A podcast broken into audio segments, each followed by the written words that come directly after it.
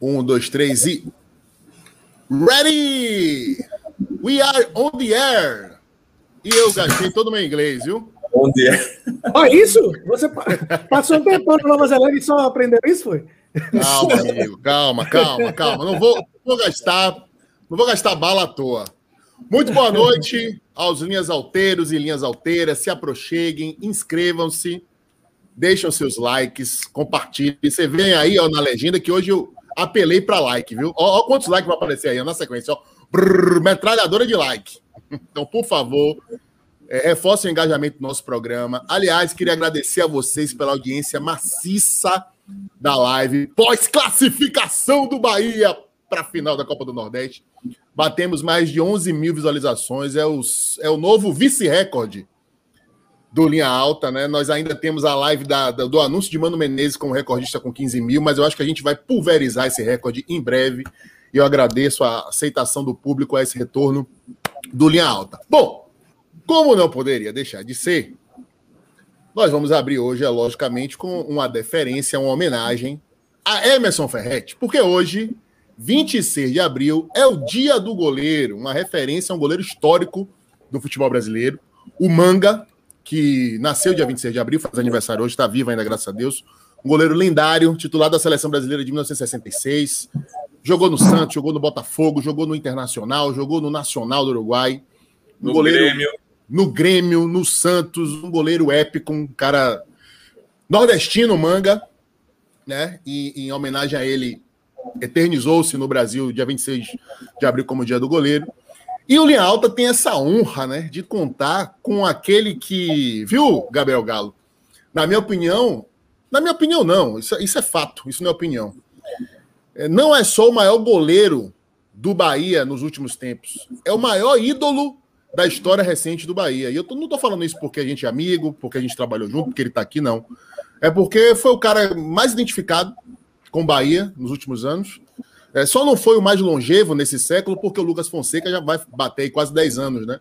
Mas. Em mais de- jovem também, eu sou o segundo, só, só perco para Lucas Fonseca, de 2000 para cá, o segundo atleta que mais jogou no Bahia, né? Ele me Isso, passou. Mas assim, ó, nem tudo no futebol são números, né?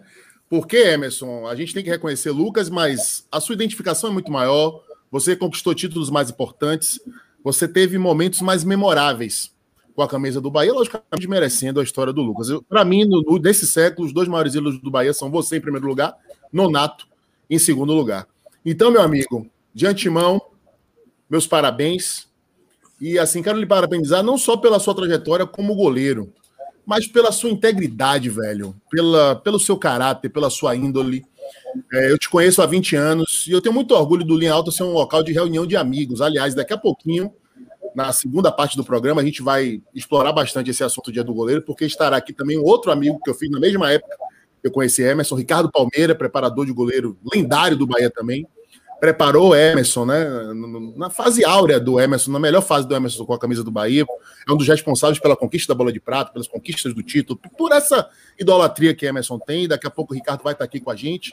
É, o Ricardo, que tem uma curiosidade, viu, gente? Ricardo, ele foi preparador de goleiro de Matheus Teixeira, no Palmeiras. Então, é um cara que pode falar para a gente com muita propriedade o que esperar desse novo candidato a ídolo é, do Bahia. Então, teremos né, um, um- um- um resgate é, da memória goleirística do Bahia, com Ricardo Palmeira e Emerson. E teremos também a projeção de futuro que a gente espera que seja tão bem sucedida com essa análise do Matheus Teixeira. Daqui a pouquinho, Ricardo Palmeira aqui ao vivo com a gente. Então, Emerson, é isso, meu velho. Parabéns pelo seu dia. Assim, a gente vai fazer uma referência é, bem sucinta nesse início, né? Porque a gente vai adiantar os outros assuntos, mas eu não podia deixar de começar o programa de hoje parabenizando o maior goleiro do Bahia e do futebol da Bahia no século XXI. Obrigado, Darino, pelas palavras. Eu posso falar em nome de todos os goleiros, né? O quão feliz a gente fica por ter um dia, né?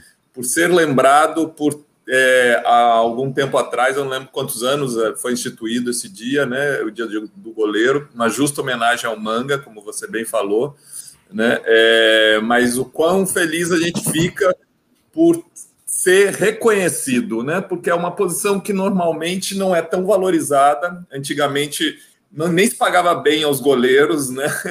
Só quem fazia gol. E, e, o, e os goleiros de 30 anos para cá ganharam uma importância muito grande e cada vez mais, né?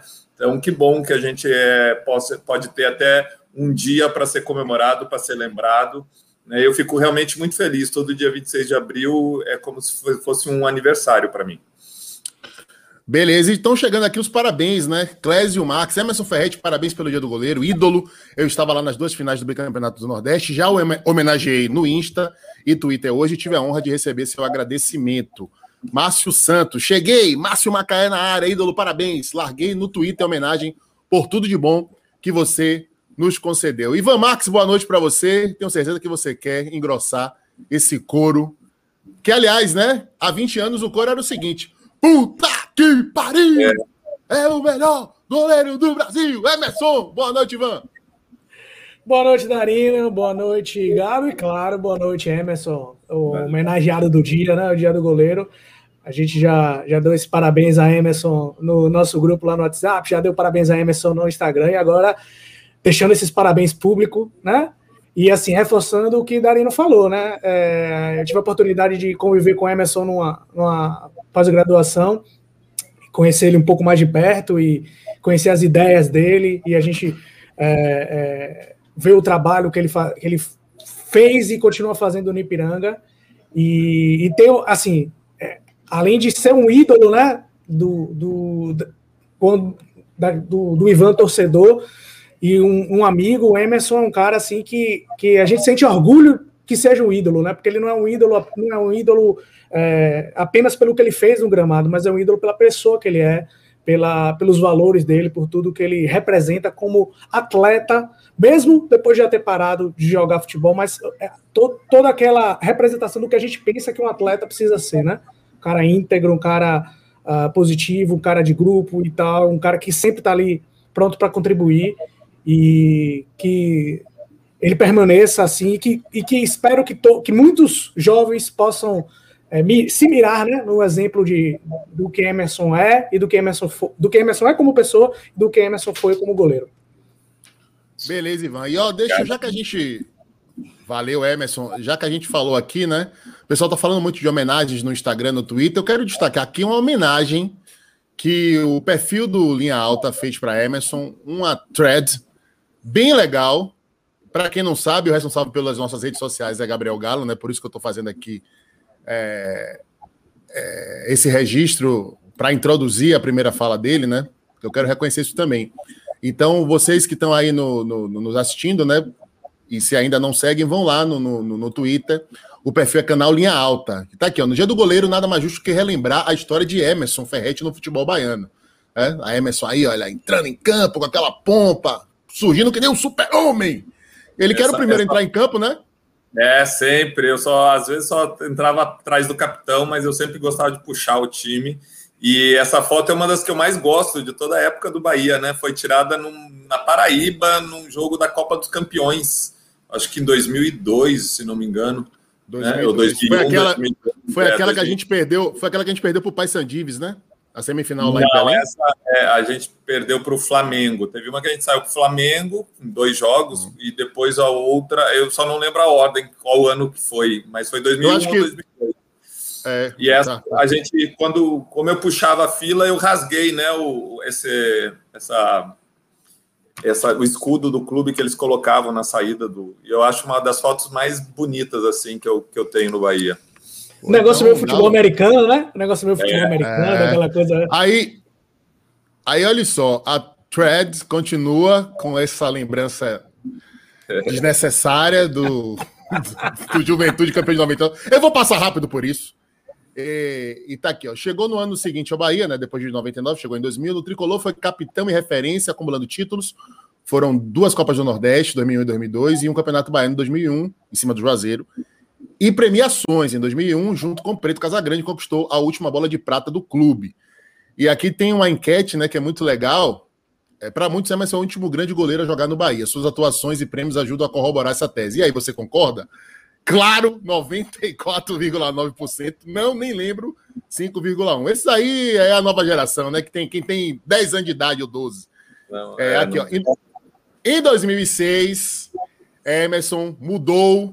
Você vê que o semblante chega a estar tá mais triste, está envelhecido, está cansado. Em 2006, Emerson mudou de endereço para jogar no Vitória. No rival rubro-negro, conquistou o acesso e a volta à Série B no mesmo ano e se aposentou do futebol profissional em 2007, logo depois de levantar o troféu de campeão baiano. Hoje, Emerson é comentarista da TV Aratu, se tornou referência também na crônica esportiva e, para nossa alegria, faz parte da nossa equipe do Linha Alta. Comigo, Ivan Marques e Sou Galo. Feliz dia do goleiro Paredão. Sabe que é sua? Ferrete! E ainda tem aqui alguns conteúdos bacanas sobre a carreira de Emerson é, no YouTube, né? Tá aqui, ó. Para o Minha História do Globo Esporte, Emerson conta sua trajetória no futebol desde os oito anos no Grêmio. Jogador de seleção de base, passou por Flamengo Juventude, acho do futebol baiano, gestor de futebol, ex-presidente do Ipiranga, atual presidente do Conselho Deliberativo do clube e comentarista gigante. Teve também uma conversa massa no, no canal que é pai do Linha Alta, né? O Bar FC, no Papo Categoria, com Cássio Cardoso, Pedro Santos Sé ele marcou aqui o centro-pé, o fake, viu? A gafe aqui no ar, viu, Galo? E não Fábio é Domingues. Esse é o original, esse é o original. Fábio Domingues, um beijo para Pedro Centro que, aliás, né, deve ser o, o nosso convidado especial da próxima segunda-feira para falar do jogo de ida da final da Copa do Nordeste. E aqui, para terminar, para completar, Juliana Lisboa entrevistou Emerson, parou no campo do 4 da TV Aratu, focando na atuação do goleiro como gestor esportivo, professor e coordenador de pós-graduação no tema. Tá aqui, olha, uma thread completa em homenagem a Emerson nesse dia tão especial, o Dia do Goleiro. Boa noite, Gabriel Galo. Parabéns pela belíssima coletânea, pelo belíssimo trabalho de pesquisa.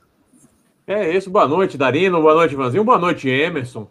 É uma, é como eu citei em vários momentos aqui, é uma alegria gigantesca para mim poder conviver contigo aqui nesse espaço no Linha Alta.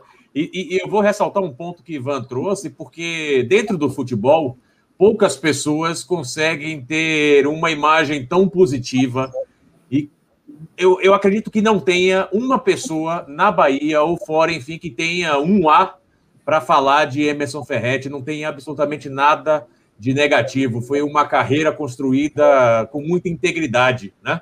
Então, para a gente aqui, para mim, é uma, é uma alegria gigantesca. Acho que você, Emerson, na sua fase no Bahia, e depois Viáfara no Vitória. Eu fiz uma matéria também aí na minha, no meu perfil pessoal falando de Viáfara.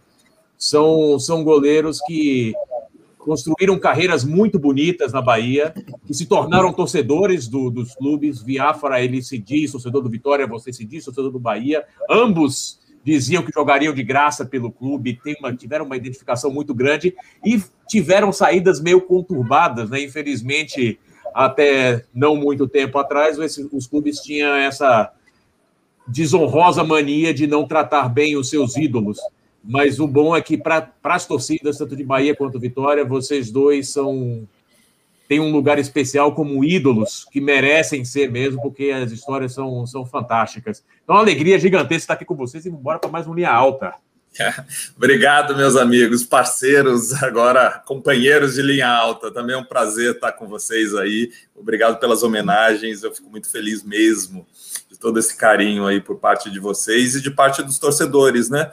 Eu também fiz a homenagem aos goleiros lá no meu Instagram e tudo, e teve muita repercussão bacana, boa, e eu fico muito honrado com o carinho e o respeito que eu conquistei aqui na Bahia, principalmente, né? Agora você viu que na enquete do Twitter, né, Darina? 95% diz que foi o maior goleiro. Não teve goleiro igual o maior que Emerson Ferretti no gol do Bahia. E 5% é maluco mesmo, que porra. Não, depois de Emerson, não teve, não. Estamos ainda esperando. É, seguinte, gente, a gente vai falar mais sobre o dia do goleiro, sobre a carreira de Emerson. Lembrando que na segunda parte do Linha Alta nós teremos aonde receber Ricardo Palmeira, que é atualmente preparador de goleiros do Palmeiras, da divisão de base que foi preparador de Matheus Teixeira, vai falar muito também sobre é, o que esperar desse novo candidato a ídolo, tá? Então eu peço para vocês para guardarem essas perguntas. Tem muita pergunta bacana chegando aqui é, para Emerson, né? Darino, quem atuou melhor, Emerson Ferretti ou Jean Pai? Rapaz, isso aí você vai me deixar na sinuca de bico da porra, porque Jean é meu ídolo da infância e adolescência. E Emerson é meu ídolo da maturidade, digamos assim. É uma briga difícil, uma briga difícil. Aí tem algumas perguntas aqui, ó, Emerson, aceitaria um cargo na direção do Bahia? É, tem aqui, ó, Márcio Santos perguntando se Emerson se arrepende de ter vestido a camisa do Vitória. É, e, enfim, se ele é, hoje se ele aceitaria ou não, mas é, são perguntas que eu vou guardar para a segunda parte. Então, se vocês puderem me relembrar na segunda parte, eu agradeço. Se não, já anotei algumas aqui e a gente vai colocar o paredão no paredão, viu? Agora, essa de Emerson e Jean, eu vou me abster, porque eu também tenho um carinho tremendo por Jean. Aliás, né? Um beijo para Jean, pai. Um beijo para Viáfara, para Dida, Fábio Costa, Nilson, Juninho, Marcelo Lomba, Douglas, Matheus Teixeira, Ronaldo Tafarel. Passos. Tafarel. É que eu tô falando só dos. Eu tô falando ah, só dos, dos, dos baianos, aqui. né? Dos que jogaram aqui. É, enfim, beijão para Márcio Coruja, que eu tive o prazer também de trabalhar. E, é, Ederson, né? E, e, tantos outros aí que, que marcaram história. O, o Ronaldo, né? Do Vitória. É, William Anden, cabeça pequeno. Um beijo para ele também, que está nos assistindo lá direto de Camarões, eu tenho certeza absoluta. Enfim, um beijo para todos os goleiros que honraram as tradições do futebol da Bahia. Chico Estrela, presidente goleiro do antigo Conquista Futebol Clube, não é esse Conquista atual, não. Mas enfim, vamos falar mais sobre goleiros na segunda parte do programa com Emerson e Ricardo Palmeira. Agora vamos entrar na, na no factual, né? Na, na pauta do Linha Alta. Dois assuntos espinhosos, porém muito necessários, né? Dois fatos lamentáveis que aconteceram nesse final de semana. O mais lamentável deles, o, a demonstração de racismo da equipe do Maicujo, que estava transmitindo o jogo do Bahia Feminino pela Série A do Campeonato Brasileiro contra o Nápoles, o jogo lá no Sul. E o narrador e comentarista teceram comentários racistas contra jogadores do Bahia, dizendo que o cabelo delas era exótico, comparando com Margarete Menezes. É, graças a Deus, gente, a reação foi instantânea e foi imensa e foi gigante. Né? Condenação por parte da própria CBF, que pediu afastamento dos profissionais. É, manifestação também da própria plataforma de transmissão, Maicujo, que imediatamente também condenou as atitudes, pediu desculpa ao Bahia e afastou os profissionais. Hoje o Bahia publicou no seu Instagram né, um manifesto muito bonito, a leitura de um poema por uma artista negra e também um depoimento em complemento da própria Margarete Menezes, exaltando é, a beleza negra, a beleza da negritude, do cabelo crespo, do cabelo né, enfim, que de exótico não tem nada, e tem sim de muito bonito, e que é um símbolo de resistência, de identidade da negritude. É, mas eu queria ouvir vocês sobre isso, é, e queria também ouvir vocês sobre o que Ivan Marques, no nosso grupo, denominou de maneira muito feliz xenofobia cultural. O que é, que é a xenofobia cultural, segundo Ivan Marques? Pelo menos pelo que eu entendi foi aquilo que o Fox Sports fez durante o fim de semana nas suas redes sociais, né? Que também repercutiu muito entre a torcida do Bahia, principalmente no Twitter. Que dois episódios, né? Um que ofendeu o futebol nordestino como um todo, que foi um card que fazia a seguinte questão: é, você, se fosse jogador de um clube hoje, você preferiria os gigantes que estão na Série B e aí tem lá os distintivos de Cruzeiro, Botafogo e Vasco, ou os clubes nordestinos na Série A. E aí tinha os semifinalistas. É, aliás, não eram só. Ah, não, é, não eram os semifinalistas, eram os clubes nordestinos na Série A, Bahia, Esporte, Ceará e Fortaleza. E aí os torcedores se manifestaram, não só do Bahia, né? É, é, nesse, nesse primeiro episódio. No segundo episódio foi o seguinte: foi uma matéria destacando o Matheus Teixeira, é, resgatando o início de carreira do Matheus Teixeira, mas sem citar o Bahia. Fala dele no Palmeiras, fala do prêmio que ele ganhou é, no Campeonato Mundial de Clubes, é, e que despertou até o interesse do Real Madrid, na né, segunda matéria. Mas o que mais chateou o torcedor do Bahia foi que a chamada no Twitter não tem nenhuma referência ao momento atual do Matheus Teixeira, não fala que ele pegou os pênaltis, mostra ele com uma camisa do Palmeiras, e aí, enfim, isso gerou uma repercussão tremenda. O, o, o, o card da, do questionamento de nordestinos contra gigantes da Série A chegou a ser retirado do ar pela emissora. O, esse do, do, do Matheus Teixeira, eu não sei. Eu procurei hoje, não achei. Não sei também se eu não achei ou se eles tiraram. Mas, enfim, eu queria ouvir, começar essa discussão com Ivan, que para mim foi muito feliz em cunhar o termo xenofobia cultural. Bem, Darino, é, a gente conversou lá no grupo, né? E eu queria uh, externar minha, minha opinião sobre isso, porque assim, há um. Eu acho que não são duas opiniões, eu acho que são opiniões complementares, sabe? Eu acho que dá para fazer as duas coisas. De um lado, você dizer assim, vamos ignorar esse tipo de, de, uh, de meio de comunicação que não valoriza o futebol nordestino, que não valoriza o torcedor nordestino, e vamos lá para os diversos produtores de conteúdo independente que, que com facilidade da internet surgiram com canais no YouTube, canais no, no, no Instagram, no Twitch, fazendo live, blogs, né? É, tanta gente escrevendo, muitas, muitos deles é, ainda sonhando em ser jornalistas, outros não são jornalistas, apenas produtores de conteúdo. E do outro lado, as pessoas que, que dizem assim, não, você, mas você tem que criticar, você tem que continuar criticando, a gente não pode ignorar isso. Eu acho que dá para fazer as duas coisas. E quando eu falo de um xenofobismo cultural e estrutural, eu estou fazendo uma comparação àquilo que se chama racismo estrutural, né? Que é aquele racismo que a, a, está impregnado na sociedade desde a época da escravidão, a, por, através de, de, de, uh, de, de ações do nosso cotidiano, em que a grande maioria das pessoas não percebe é, é, esse racismo como ele é feito, né? E aí, por exemplo, essa, essa questão do, do, do, cabelo exótico é, um, é, é parte desse racismo estrutural, de achar exótico o cabelo do negro, porque ele não é liso, porque o padrão, vamos dizer assim, cultural é o, é o cabelo liso. Isso é o racismo estrutural. E quando eu falo do xenofobismo estrutural, é isso. Essa pessoa que, que escolhe fazer um post uh, e que não coloca nem, pra, nem aberto a comentários, como foi o caso de, de do post de Matheus Teixeira, ela sabe o que, é que ela está fazendo.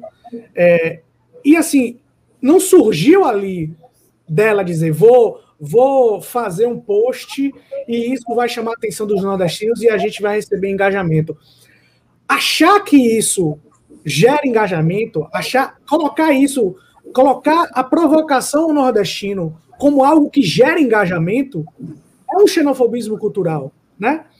É algo que vem. A, a pessoa quando cria, que criou isso, ela não pensou isso de uma hora para outra. Aquilo está dentro da essência dela, está dentro da criação dela, está é, tá dentro de um pacote que ela recebeu de preconceitos e que talvez ela não ache preconceito, que acha que é natural, mas algo que vem da criação dela. E isso acontece muito, e a gente percebe isso. Uh, a gente, quando é nordestino, a gente percebe isso na fala, uh, às vezes é, no olhar, no, no, jeito de tratar, né? naquela coisa do é baiano, sabe? É algo. É, é, Gabriel mora em São Paulo, deve sentir isso muito forte de, de, de em, em, pequenos comentários, né? Em, em, em, pequenas nuances, mas a gente sabe que isso acontece.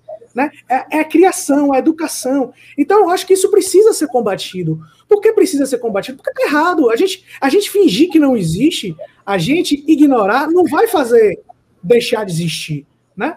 Então, quando é, é, o que aconteceu com as, meni, com as mulheres do, do, esquadrão, o que aconteceu com essa questão do, do, do, cabelo exótico e essa resposta rápida, a resposta da CBF, a resposta dos torcedores, os comentários, né? Isso acontece por quê? Porque isso foi combatido. Porque alguém lá atrás começou essa mudança, porque alguém lá atrás passou a questionar, porque alguém lá atrás começou a lutar contra isso. Então a gente precisa lutar sim contra o xenofobismo cultural e estrutural, e a gente precisa criticar sim essas pessoas. A gente não vai mudar, provavelmente, o cara que escreveu isso. A gente não vai mudar o diretor lá da, de, de internet da Fox Sport que pensou nisso como, como uma, uma ação de engajamento. Mas a gente vai mudar a próxima geração. A gente vai fazer a próxima geração refletir sobre isso, né? Como a minha geração é diferente da geração de meus pais, como a, a, minha filha é uma geração diferente da minha, a gente precisa contribuir, a gente precisa debater, a gente precisa mexer, meter o dedo na ferida, sim, para provocar mudança nas próximas gerações. Ivan, sobre essa questão de da do caráter educativo, né, que esses episódios acabam tendo, que talvez seja a única coisa positiva, se é que há alguma coisa positiva é, desses episódios lamentáveis e condenáveis. É, o que me chama a atenção é justamente dois profissionais de comunicação é, que deveriam estar antenados, é, que deveriam ser caras sensíveis a isso, ignorarem completamente o mundo que está à volta deles. porque eu lembro que recentemente aconteceram vários casos de, de, de, de na Europa de jogador. Teve aquele caso no jogo contra o PSG, do jogador ter sido apontado como negro é, por um membro de comissão técnica na Champions League e o jogo parou. Os dois times saíram de campo, né? É, teve também um caso que repercutiu muito nas redes sociais, o menino até ganhou o apoio do Neymar. Uma criança, num, num, num desses jogos aí de base, também foi chamado de preto é, durante todo o jogo pelo técnico aniversário e chegou chorando e tal, e repercutiu demais o post dele, o depoimento que ele dá emocionado para a mãe que filmou e colocou no Instagram. Quer dizer, profissionais de comunicação, né, estarem completamente alijados desse processo. Recentemente no Big Brother Brasil. É, cultural, uma, é exatamente isso, né? Uma é aula pública, gratuita, coletiva, maciça, no horário nobre que foi o, caso lá do Big Brother, do, do, do, João, né, que, que teve o cabelo comparado com o Homem das Cavernas e tal, o cabelo dele Black Power, e o Thiago Life foi muito feliz em dizer que aquilo ali não era apenas um estilo de cabelo, um estilo de penteado, aquilo ali era uma simbologia, né, é, era algo bastante representativo para o João e para é, a raça da qual ele pertence, né, que era um, um símbolo importante de afirmação né, e de luta, então, quer dizer, é, o cara não aproveitar isso tudo, né? Porque, assim, tem aquela desculpa babaca que também acho que não justifica, de, ah, porque eu era criança, foi educado dessa maneira. Mas, porra, o mundo tá mudando, as oportunidades estão aí de crescer, de amadurecer, de se comportar de maneira diferente, de saber que não pode chamar o outro de preto, de saber que não pode chamar o cabelo do outro de exótico, de saber respeitar e ficar calado. Ninguém tem que ficar é, dando opinião sobre o estilo de, de quem quer que seja. A gente tem que aceitar as pessoas como elas são e ponto. Certo? Então, Quer dizer, eu fiquei realmente chocado, estarrecido. Eu, eu soube disso pelos, pela sua manifestação no Twitter. E, e, aí eu fiquei mais assustado ainda quando eu vi que um endossava o outro. Né? Isso. Um cara, um levantou a lebre do, do, do exótico, o outro aí começou a comparar com Margarete Menezes. Aí eles começaram a vir. Os, eles, são do, eles, são... eles são do sul.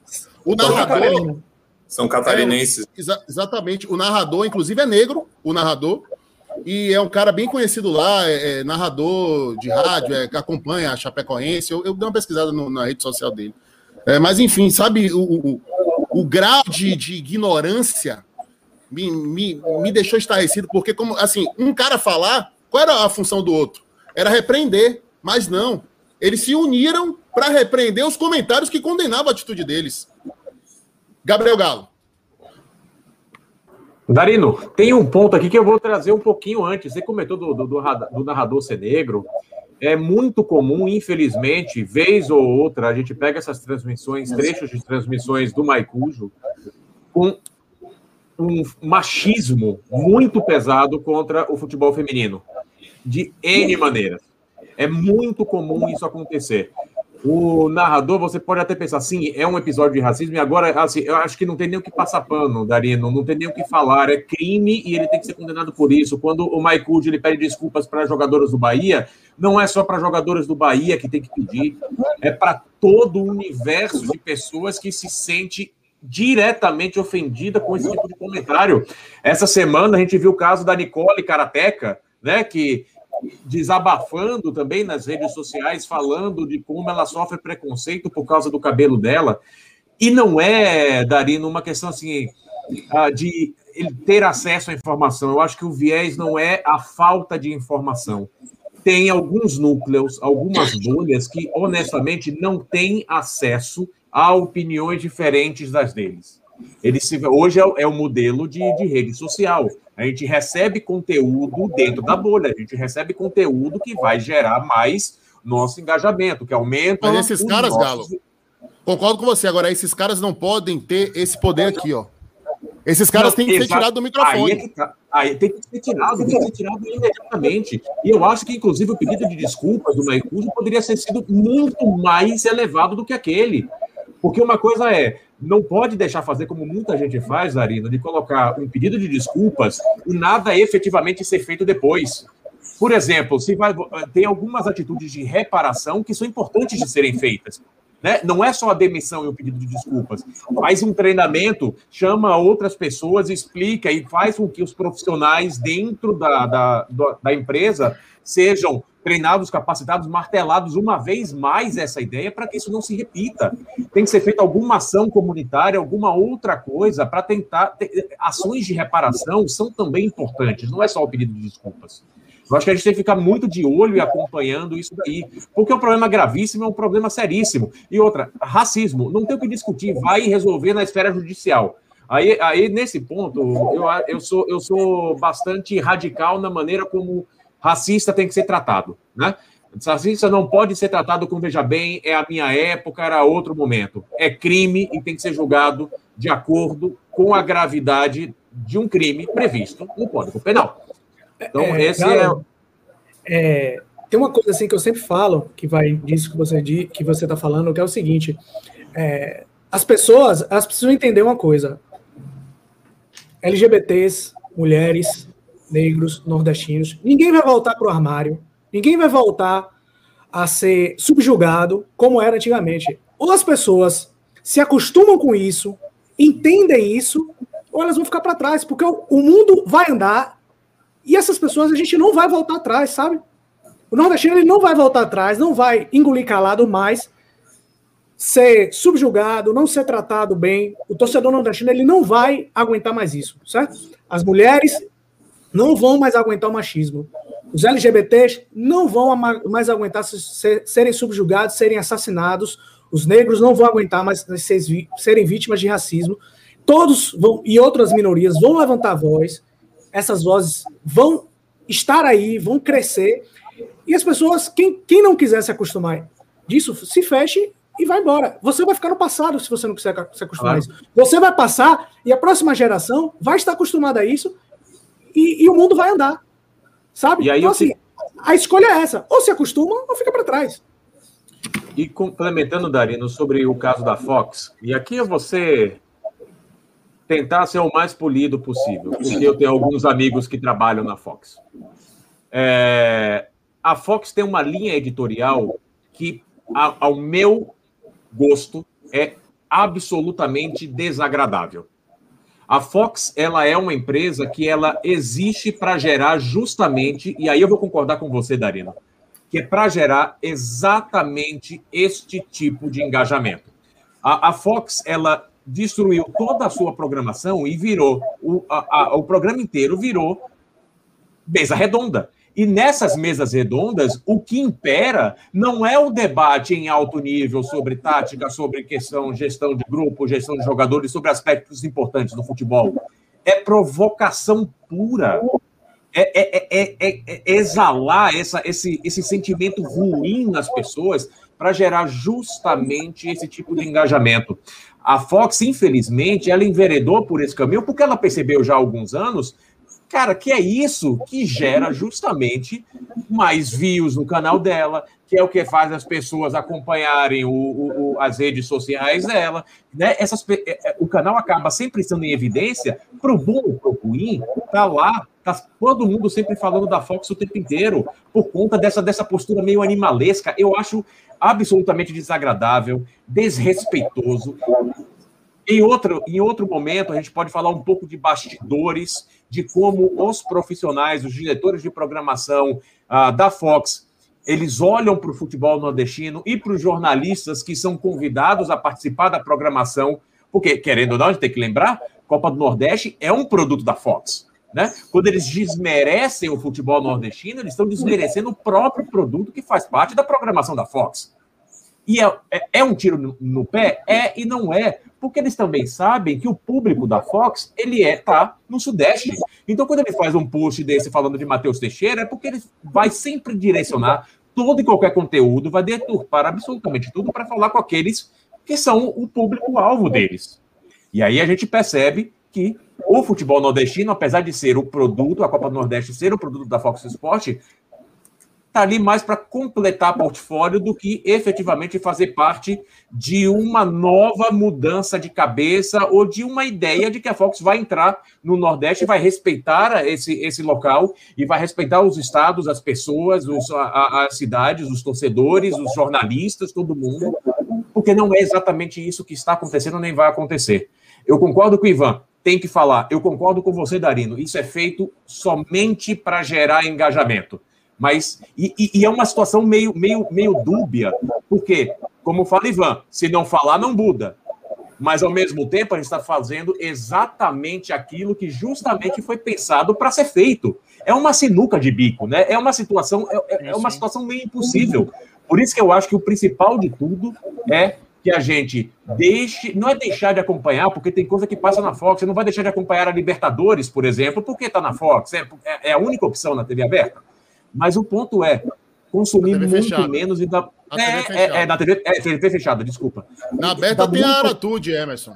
É, tem o SBT. E aí dá muito menos destaque para esses lugares Beleza. e começar a direcionar o conteúdo para outros canais e outros produtores. Mas, Beleza. infelizmente, faz parte é da programação da Fox. Isso é, é o mais dolorido. Eu estou ansioso é, para ouvir Emerson, até para ele falar da experiência dele né, em relação ao racismo enquanto atleta, profissional e também como é que ele enxerga, como é que era na época dele, se mudou essa questão da visão do sulista para o futebol nordestino, ele que fez o caminho inverso, né? Veio consagrado do sul para jogar no Nordeste. Eu acho que o depoimento de Emerson é muito importante. Agora, antes disso, eu queria aqui ler é, mensagem da galera, só uma, uma observação em relação ao que, a gente está falando aqui. Infelizmente, não é um fato isolado, não é um problema único da Fox, é, é generalizado. Eu já vi isso acontecer recentemente na ESPN, no Sport TV. Né? É, é Fox, infelizmente, é, é infelizmente é uma cultura xenofóbica. Tá certo? É que a Fox é 100% assim, ela não tem exceção, é, entendeu? Pronto. Enquanto os outros é exceção, Até... a Fox é, é a regra. Ela até fez um movimento interessantíssimo ao trazer Elton Serra para o corpo de comentarista. Ela que eu falo, a Fox, os canais de Disney. Agora, é, agora, é agora como você falou, Galo, né? Não adianta você ter fatos isolados se a política editorial não mudar. Né? Não pode você ter ações como, por exemplo, passar a Copa do Nordeste e contratar um comentarista do Nordeste. Se em outras frentes você está pregando completamente o oposto do que a, a, a, aqueles atos representam ou deveriam representar. Mas então, Oi. eu quero ouvir então, Emerson agora.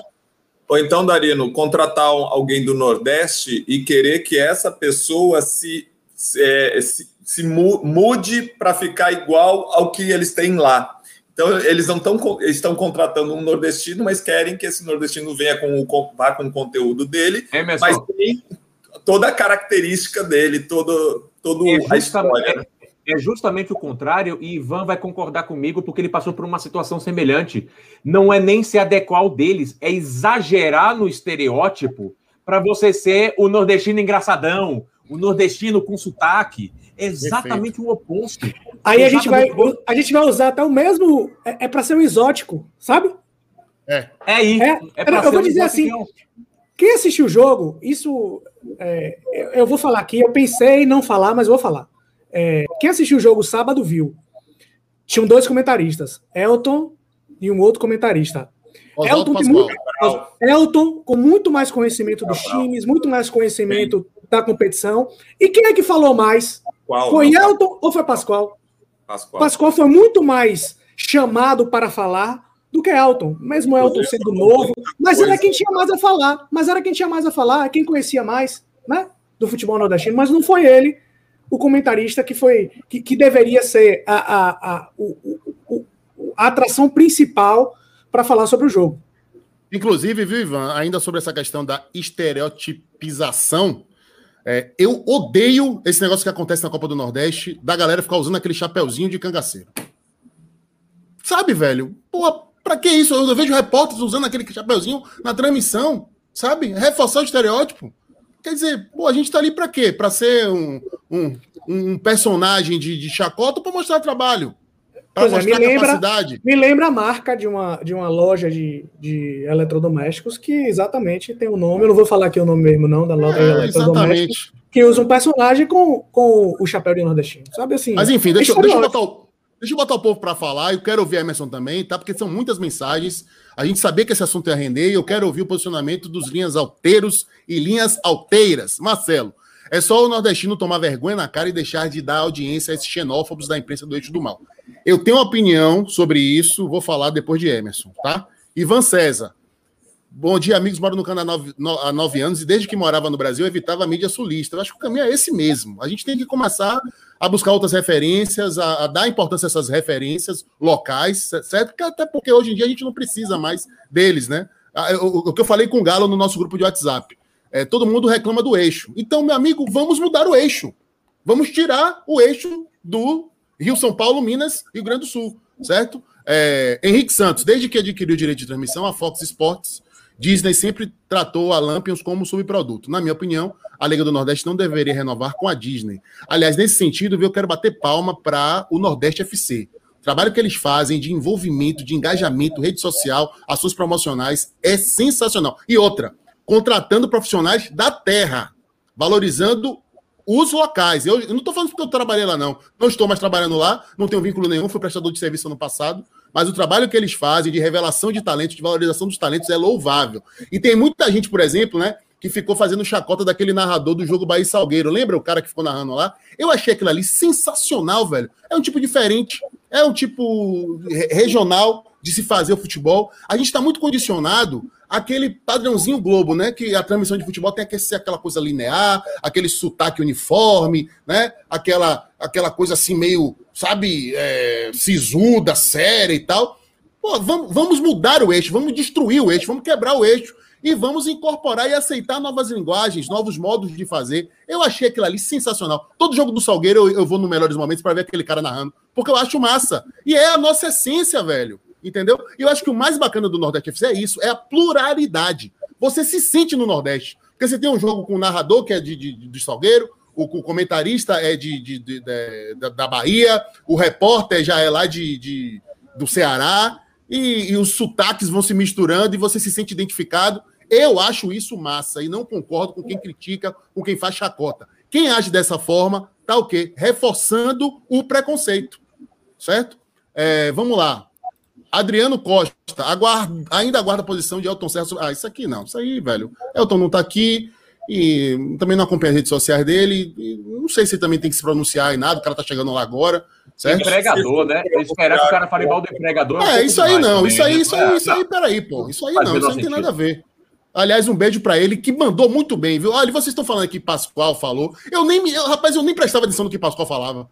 Porque o meu ouvido era seletivo. Eu só prestava atenção no que Elton falava, que era o pertinente. Entendeu? Nada contra Pascoal também, mas eu sou fã de Elton.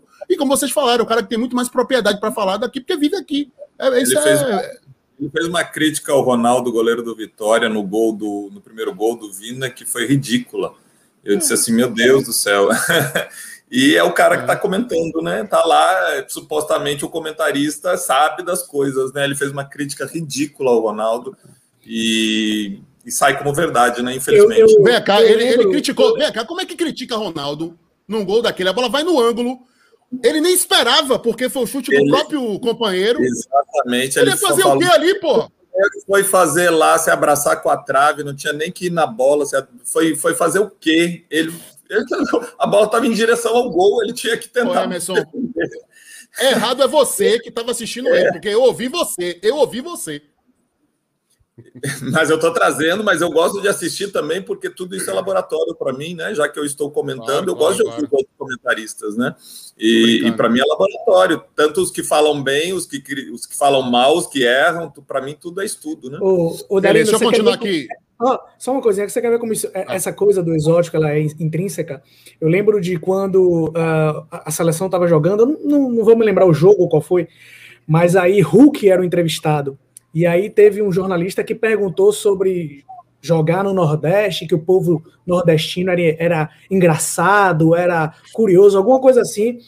E era de uma emissora que valorizava o futebol nordestino. E aquilo foi, foi muito ruim para a emissora, é, porque assim, mesmo com todo o trabalho que a emissora não fala... Ivan, você não fala nos lugares, velho? Porra, por que não? Foi no esporte, foi do esporte interativo. Foi do é, esporte cara, interativo. Ivan, peraí, peraí, Ivan, quem tá te censurando aqui, velho?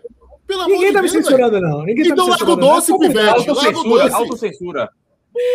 É, foi um jornalista da, da, da, do Esporte Interativo é, que falou na, nessa entrevista contra, com, com o Hulk, falou dessa coisa do que o nordestino era engraçado, não sei o quê, e aí Hulk ficou sisudo, falou que o nordestino não tinha nada de engraçado, deu uma, deu uma resposta muito boa.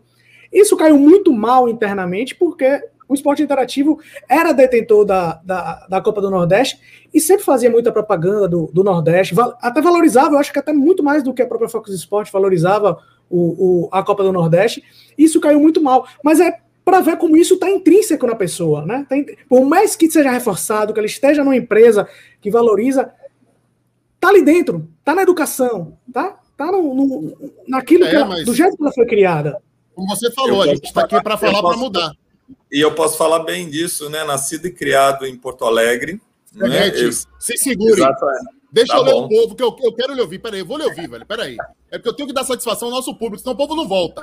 Everaldo Souza, Darino, precisamos deixar de consumir conteúdos do eixo, perfeito, e valorizar conteúdos nordestinos como Linha Alta e outros mais que temos em nossa região. Não precisamos deles para ficar bem informado. Perfeito, perfeito. Eu acho exatamente isso que você falou, é, Everaldo Souza. Rafael Araújo, o Emerson é daqueles que você torce para que ele torça para o seu clube, para que ele jogue, né? Graças a Deus é Bahia gostaria muito de vê-lo construindo uma nova história no nosso quadrão fora dos gramados. Vamos falar sobre Dia do Goleiro com Emerson daqui a pouco e Ricardo Palmeira, nosso convidado especial, ex-preparador de goleiro de Emerson e ex-preparador de goleiro de Matheus Teixeira e atual preparador de goleiro da base do Palmeiras daqui a pouco aqui com a gente. Se você está chegando agora, viu? Se você voltar à live, você vai ver que a gente já fez uma grande homenagem aqui a Emerson, mas não pararemos por aí. É, que mais aqui? Pá, pá, pá, Marcelo Henrique Martins. Sobre o lance da Fox, basta termos a ciência de que o produto Copa do Nordeste é extremamente maltratado. Falta total de entendimento da competição, do povo nordestino e afins. Carlos Willow, temas muito relevantes. Ainda tem muita gente que não vê nada demais. É, a gente está combatendo isso aqui. Viu, Willow? Alexandre Caetano e Bop Zero para Fox. Estaremos ligados na TV Aratives com o nosso goleiro Emerson. Felipe Monteiro, concordo com o Daniel. Precisamos dar a resposta à altura. Chega de engolir calado. Somos mais, somos melhores, movemos o país, somos porta-vozes da cultura nacional. Só errou o nome do homem, né? Não é Daniel, é Ivan. Fez um discurso muito bom realmente sobre isso. Parabéns, Ivan. É, aliás, eu estou muito orgulhoso desse, desse conteúdo eclético, diferenciado. A gente não falar só do futebol dentro das quatro linhas. Esse é o espírito do Linha Alta e que bom que vocês estão né, é, mantendo o nível do debate lá em cima. Pergunte a Emerson, teria vontade de assumir o cargo no Bahia daqui a pouco. É... Ah, então é isso aí. Emerson Ferretti, Dari, Alexandre Melo. Darinho, deixa Emerson falar boa noite. Velho, você está chegando agora. Primeira parte do programa, o comecinho, foi só Emerson. Né? Aí eu coloquei aqui os outros carregadores de pena para falar, mas agora Emerson vai falar sobre xenofobia, sobre racismo, a experiência dele enquanto jogador, é um, também a experiência dele, né, como um cara que migrou do sul para o Nordeste. Emerson, a palavra é toda sua, meu ídolo. É, em primeiro lugar, queria é, reforçar aí, né, e, e, dizer que Ivan e Galo foram muito felizes em todas as suas colocações em relação ao, ao assunto, né. É, e eu venho de uma experiência diferente, né? Vocês são nordestinos, criados, criado, nascidos, criados aqui, né? E e são e desde pequeno sofrem esse tipo de situação, né? É, no meu caso foi ao contrário. Eu cresci, nasci e cresci em Porto Alegre, num estado que é muito bairrista, que o gaúcho se acha realmente superior, né, a todos os outros povos, né, do Brasil. Querem né? se separar do país, hein, Emerson? Tem um movimento separatista lá que é forte já quis se separar no passado, né, se separar, achando que, que, que, seria um país, inclusive, muito mais desenvolvido do que o Brasil. Né? Então, existe sim, é, é, é tão natural para o povo de lá né, é, achar que o nordestino é inferior, né, assim como o negro é inferior, né, que eles nem percebem o quanto que na fala, na, nas atitudes, é, eles estão sendo racistas, xenófobos, xenóficos, é, xenófobos. e, agora sim, né, saiu. É, eles não percebem, né? É tão natural isso, né? É, que eles não percebem. Logicamente que eu comecei a ter é, essa noção maior a partir do momento que eu comecei a sair mais de lá, né? Por mais que eu era atleta desde pequeno e viajava, mas eram viagens sempre curtas, ia, voltava, ficava quando eu comecei a jogar fora do Rio Grande do Sul, que eu saí com 23 anos para o Flamengo e de lá só voltei naquele ano para o Juventude, né? De lá para cá, só de Bahia eu tenho 21 anos, né? E aí eu comecei a vivenciar um outro lado, né? Que eu, come, que eu comecei a perceber também com mais clareza como era essa cultura, a cultura lá, né? E realmente existe uma necessidade aí de, de, de, de, combate a isso tudo, porque ainda é, é, é, Aqui o nordestino é a parte que sofre, porque, é, porque tudo depende do, do, lado da mesa que você está. Em todas as situações, da, da, se você é o discriminado, logicamente que aquilo ali vai doer. Mas quando você está do outro lado que está discriminando, às vezes você nem percebe que está discriminando, que está que tá machucando o outro. Né? É, é, é, que nem eu vou dar um exemplo, trazer aqui para nós, eu acho que vai ser bem entendido essa coisa do, do lado da mesa. A gente reclama que a imprensa de São Paulo, Rio, só falam dos clubes de lá e não dão é, espaço para os clubes nordestinos. Só que a imprensa de Salvador só fala de Bahia Vitória, não fala de Vitória da Conquista, de Fluminense de Feira, não sei o quê. Então, o Nordeste, o, o, o, interior do estado tem o mesmo sentimento em relação à capital, e a capital aqui, Salvador, tem o mesmo sentimento em relação ao centro, que é lá São Paulo, Rio, né? Então a gente faz as mesmas coisas com os outros que são considerados inferiores, né? então a gente repete o modelo. Então, para você ver, e a gente não percebe, a gente só sente porque o pessoal de São Paulo e Rio faz com a gente, mas a gente não percebe que a gente faz com o pessoal do interior do estado. A gente não abre espaço para eles, a gente não valoriza eles, né? Então, é, é, é, tudo depende do lado da mesa que a gente está, né? Então, eu hoje também estou aqui, né? Como eu falei, são 21 anos de Salvador, de Bahia, Antes disso, eu joguei no América de Natal em 97, morei lá por oito meses, disputei um campeonato brasileiro da Série A pelo América, né? É, então eu tenho uma experiência muito grande de Nordeste, me considero baiano, já ganhei o título de cidadão soteropolitano, com muito orgulho, né? Escolhi Salvador para vi viver, né? E, e, todo lado de cá. Então eu vivencio os dois lados. Realmente ainda é um caminho muito árduo e muito é, grande a ser percorrido até que essa mentalidade que tem do povo do Sul em relação ao nordestino, do branco em relação ao negro, ainda possa equilibrar as coisas, né? É uma luta muito grande que a gente precisa realmente se unir, ter ações efetivas, mas muita, mas como eu falei, não esquecer que muitas vezes a gente repete com, com os, os outros, né? a nossa imprensa daqui de Salvador não abre espaço para a imprensa do interior. E aí reclama que a imprensa de São Paulo não abre espaço aqui para os clubes do, do, Nordeste. Verdade. Agora, Emerson, eu tenho uma pergunta para te fazer. É, em que sentido essa xenofobia, esse preconceito, esse escanteamento da mídia sulista impactou nas suas decisões? É, porque você é um cara que, né, do Rio Grande do Sul, jogou no Grêmio, jogou no Flamengo, jogou na seleção brasileira e de repente o Nordeste abre as portas, né? Primeiro com a América de Natal depois com o Bahia.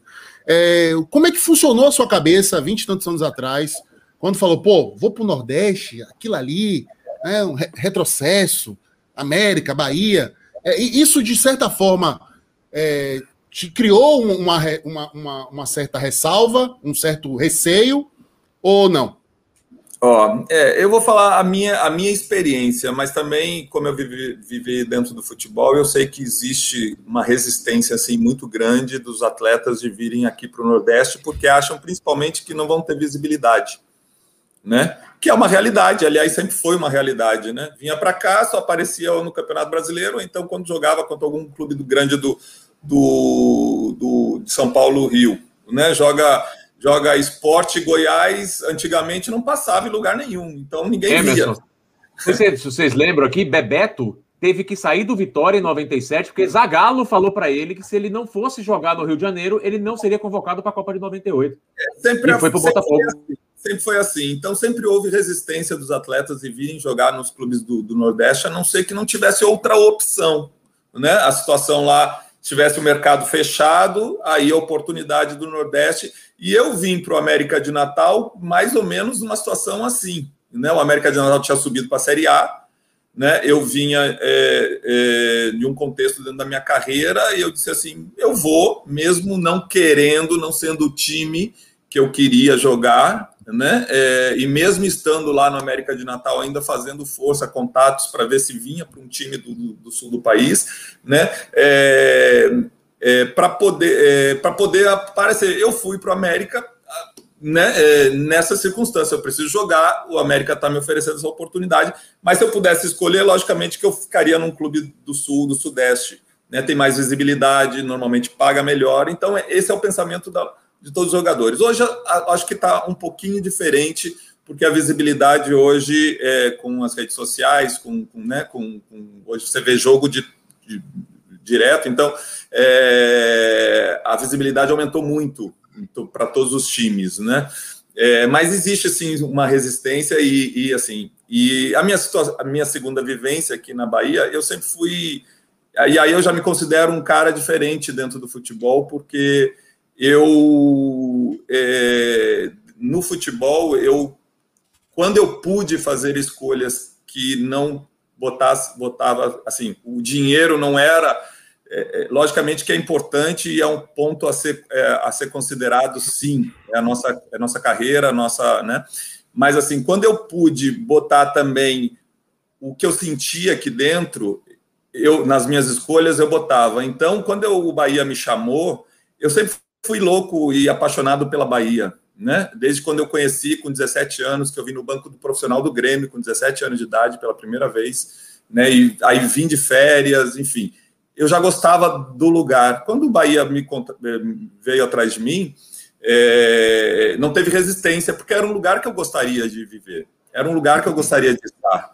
Né? Então não teve isso. E durante o tempo que eu estive no Bahia, eu recebi várias propostas para sair do Bahia, inclusive para ganhar mais. Quais? Né? Eu tive São Caetano, que na época era o time que melhor sim, pagava sim, sim. no futebol brasileiro, pagava de 15 em 15 dias, né? Mesmo que tivesse só duas mil pessoas no estádio, o povo não queria saber, ia porque ia ganhar dinheiro.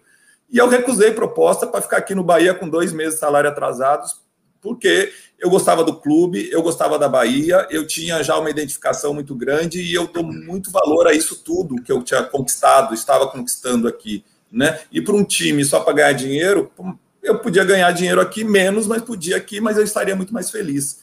Né? É, então, é, quando eu pude é, colocar isso nas minhas decisões, né, é, eu, eu fiz isso. E, e, a decisão de ficar na Bahia por tanto tempo, de jogar aqui no Bahia por tanto tempo, sempre foi uma escolha minha. Eu abri mão de ir para outros lugares, eu teria mercado para ir, para ficar aqui, porque eu gostava do clube, eu queria fazer história aqui e se pudesse ir para a seleção brasileira jogando aqui, né? É, esse era um sonho, né? Então, mas não é o pensamento da maioria, né? O futebol hoje é muito comercial, todo mundo pensa no dinheiro, quanto mais o jogador rodar, mais dinheiro gera para todo mundo, para o empresário, para o dirigente, uhum. para todo mundo.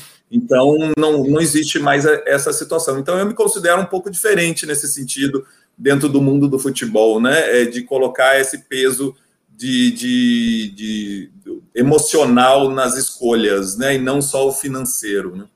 Mas eu tenho certeza que a vida lhe recompensou. E eu tenho certeza também que você não está sendo demagogo. Eu não, eu não me arrependo, eu sei, não. Eu sou muito eu feliz de morar, de estar aqui, de ter tido a história que eu construí aqui. Por mais que eu pudesse, ninguém me garante que a história lá em São Caetano ou qualquer outro clube ia ser melhor ah, do que aqui. É doido. E Emerson, eu sei que você não está sendo demagogo, primeiro que eu te conheço. E segundo, brother, que você está aqui ainda, né? você chegou e ficou. É, não, é, não, não, é, não é para fazer média. Ah, eu, eu me apaixonei pela Bahia. Pô, o cara mora aqui há 21 anos, pô. Né? Ele ficou. Um, um Podia dos, ter ido embora. Dinheiro um não faltou dias... para ele ir embora. Um dos dias mais felizes da minha vida foi quando eu recebi o título de cidadão soteropolitano. Foi a realização de um sonho. Por Deus, Darino, e todos que estão nos, nos, nos vendo, nos, me ouvindo, né?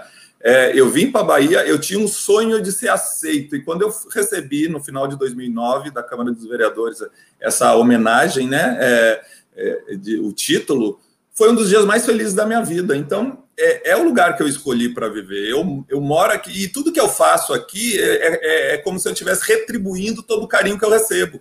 Então, é uma troca, né? É uma troca. Então, amigo, então, meu amigo, continue retribuindo no canal de internet Laranjinha, bonitinho, com os caras que ele idolatram, viu? É sua obrigação, porra! Olha, é, deixa eu ler aqui a galera. Parabéns, viu, Emerson, pelo depoimento emocionado. Eu, muito orgulho de ter você aqui, cara. Porra, quando, quando eu recebi a sua ligação, no primeiro linha alta, você, né, aprovando o projeto e, e se colocando à disposição, pô, você não sabe a felicidade que eu tive. E que bom que meses depois a gente pôde concretizar. Você abrilhanta muito isso daqui. Olha, é, vamos ler aqui a galera. tem muita gente me cornetando. E eu vou dar voz ao povo que me corneta, porque, meu irmão, comigo papo é reto. É... Carlos Willow, há tempos larguei os programas de futebol do Sudeste, por isso sua audiência do Linha Alta e do Nordeste 45 e outros, podcast Nordeste 45, que é sensacional. Aliás, Cássio Cardoso faz parte também, com Juliana Lisboa, Vitor Vilar. É... Clésio Marques está aqui, ó. Deixe Emerson falar, para você não tomar bronca hoje de novo. Eu tomei esporro aqui de Emerson, gente, para você que não assistiu, na live pós-jogo da classificação do Bahia na Copa do Nordeste. A gente teve a discussão aqui sobre quem deveria jogar, se a inexperiência pesava para lançar goleiro. Emerson foi muito, digamos, enfático, sem perder, obviamente, a linha, a elegância, porque o homem é um lorde. Se você quiser acompanhar esse momento histórico de Emerson saindo do sério, me dando esporro, vá lá conferir no Linha Alta após Bahia e Fortaleza. Eu quero ler aqui Sinara. Ó.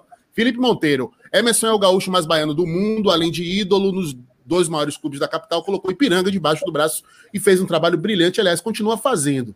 Lucas César, o Nordeste, principalmente aqui em Salvador, temos canais muito bons de informação e conteúdo, além de outros setoristas que trabalham com seriedade. Como Darino disse, muda o eixo, meu povo, é isso aí. Agora Sinara, Sinara Ávila. Nossa, que nossa, que é bom ouvir os outros participantes terem voz. Darino se controle, já estou com dor de cabeça dos seus gritos. Sinara é o seguinte: aqui todo mundo fala, certo?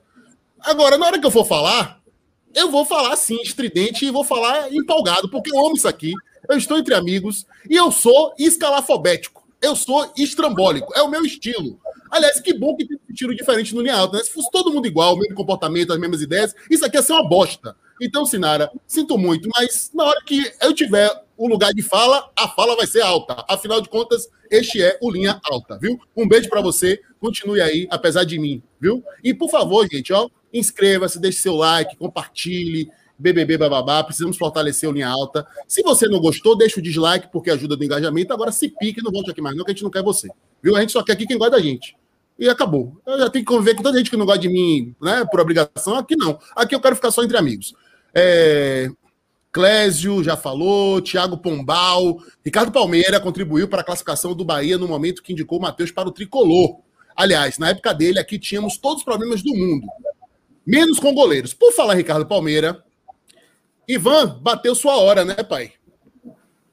E aí, vai continuar? Eu tô, eu tô, eu tô aqui, eu tô aqui adiando a, a, a, minha saída porque a discussão tá muito boa. Eu fico aqui, às vezes, só tô ouvindo aqui, troca a tela para ficar adiantando o lado, quer, mas quer tá ficar? tá complicando. Vou, ficar? Vou, vou, ficar. Não, assim. Então bora. Então eu tô aqui. Vamos, bora. Ah, fica aí. Na hora que você tiver aqui. Quando você me chamar, fala. quando você me chamar, tá. eu, eu, eu venho. Tá bom. É, tem, um, tem um rapaz aqui que falou o seguinte, né? Que a questão, eu infelizmente perdi ele aqui, mas eu queria falar sobre isso. É, ele fala assim é, que a Fox e a, o, o, pessoal lá do eixo Sul, Minas, as, as TVs nacionais, elas dão pouco tempo para falar do futebol do Nordeste. Isso eu até entendo, porque existe uma questão comercial, gente.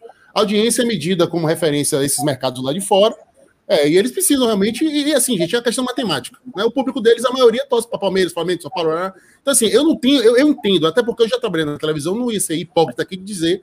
É até um contraponto do que Emerson disse, né? Emerson, é difícil falar dos outros times é, aqui no âmbito local, porque não tem.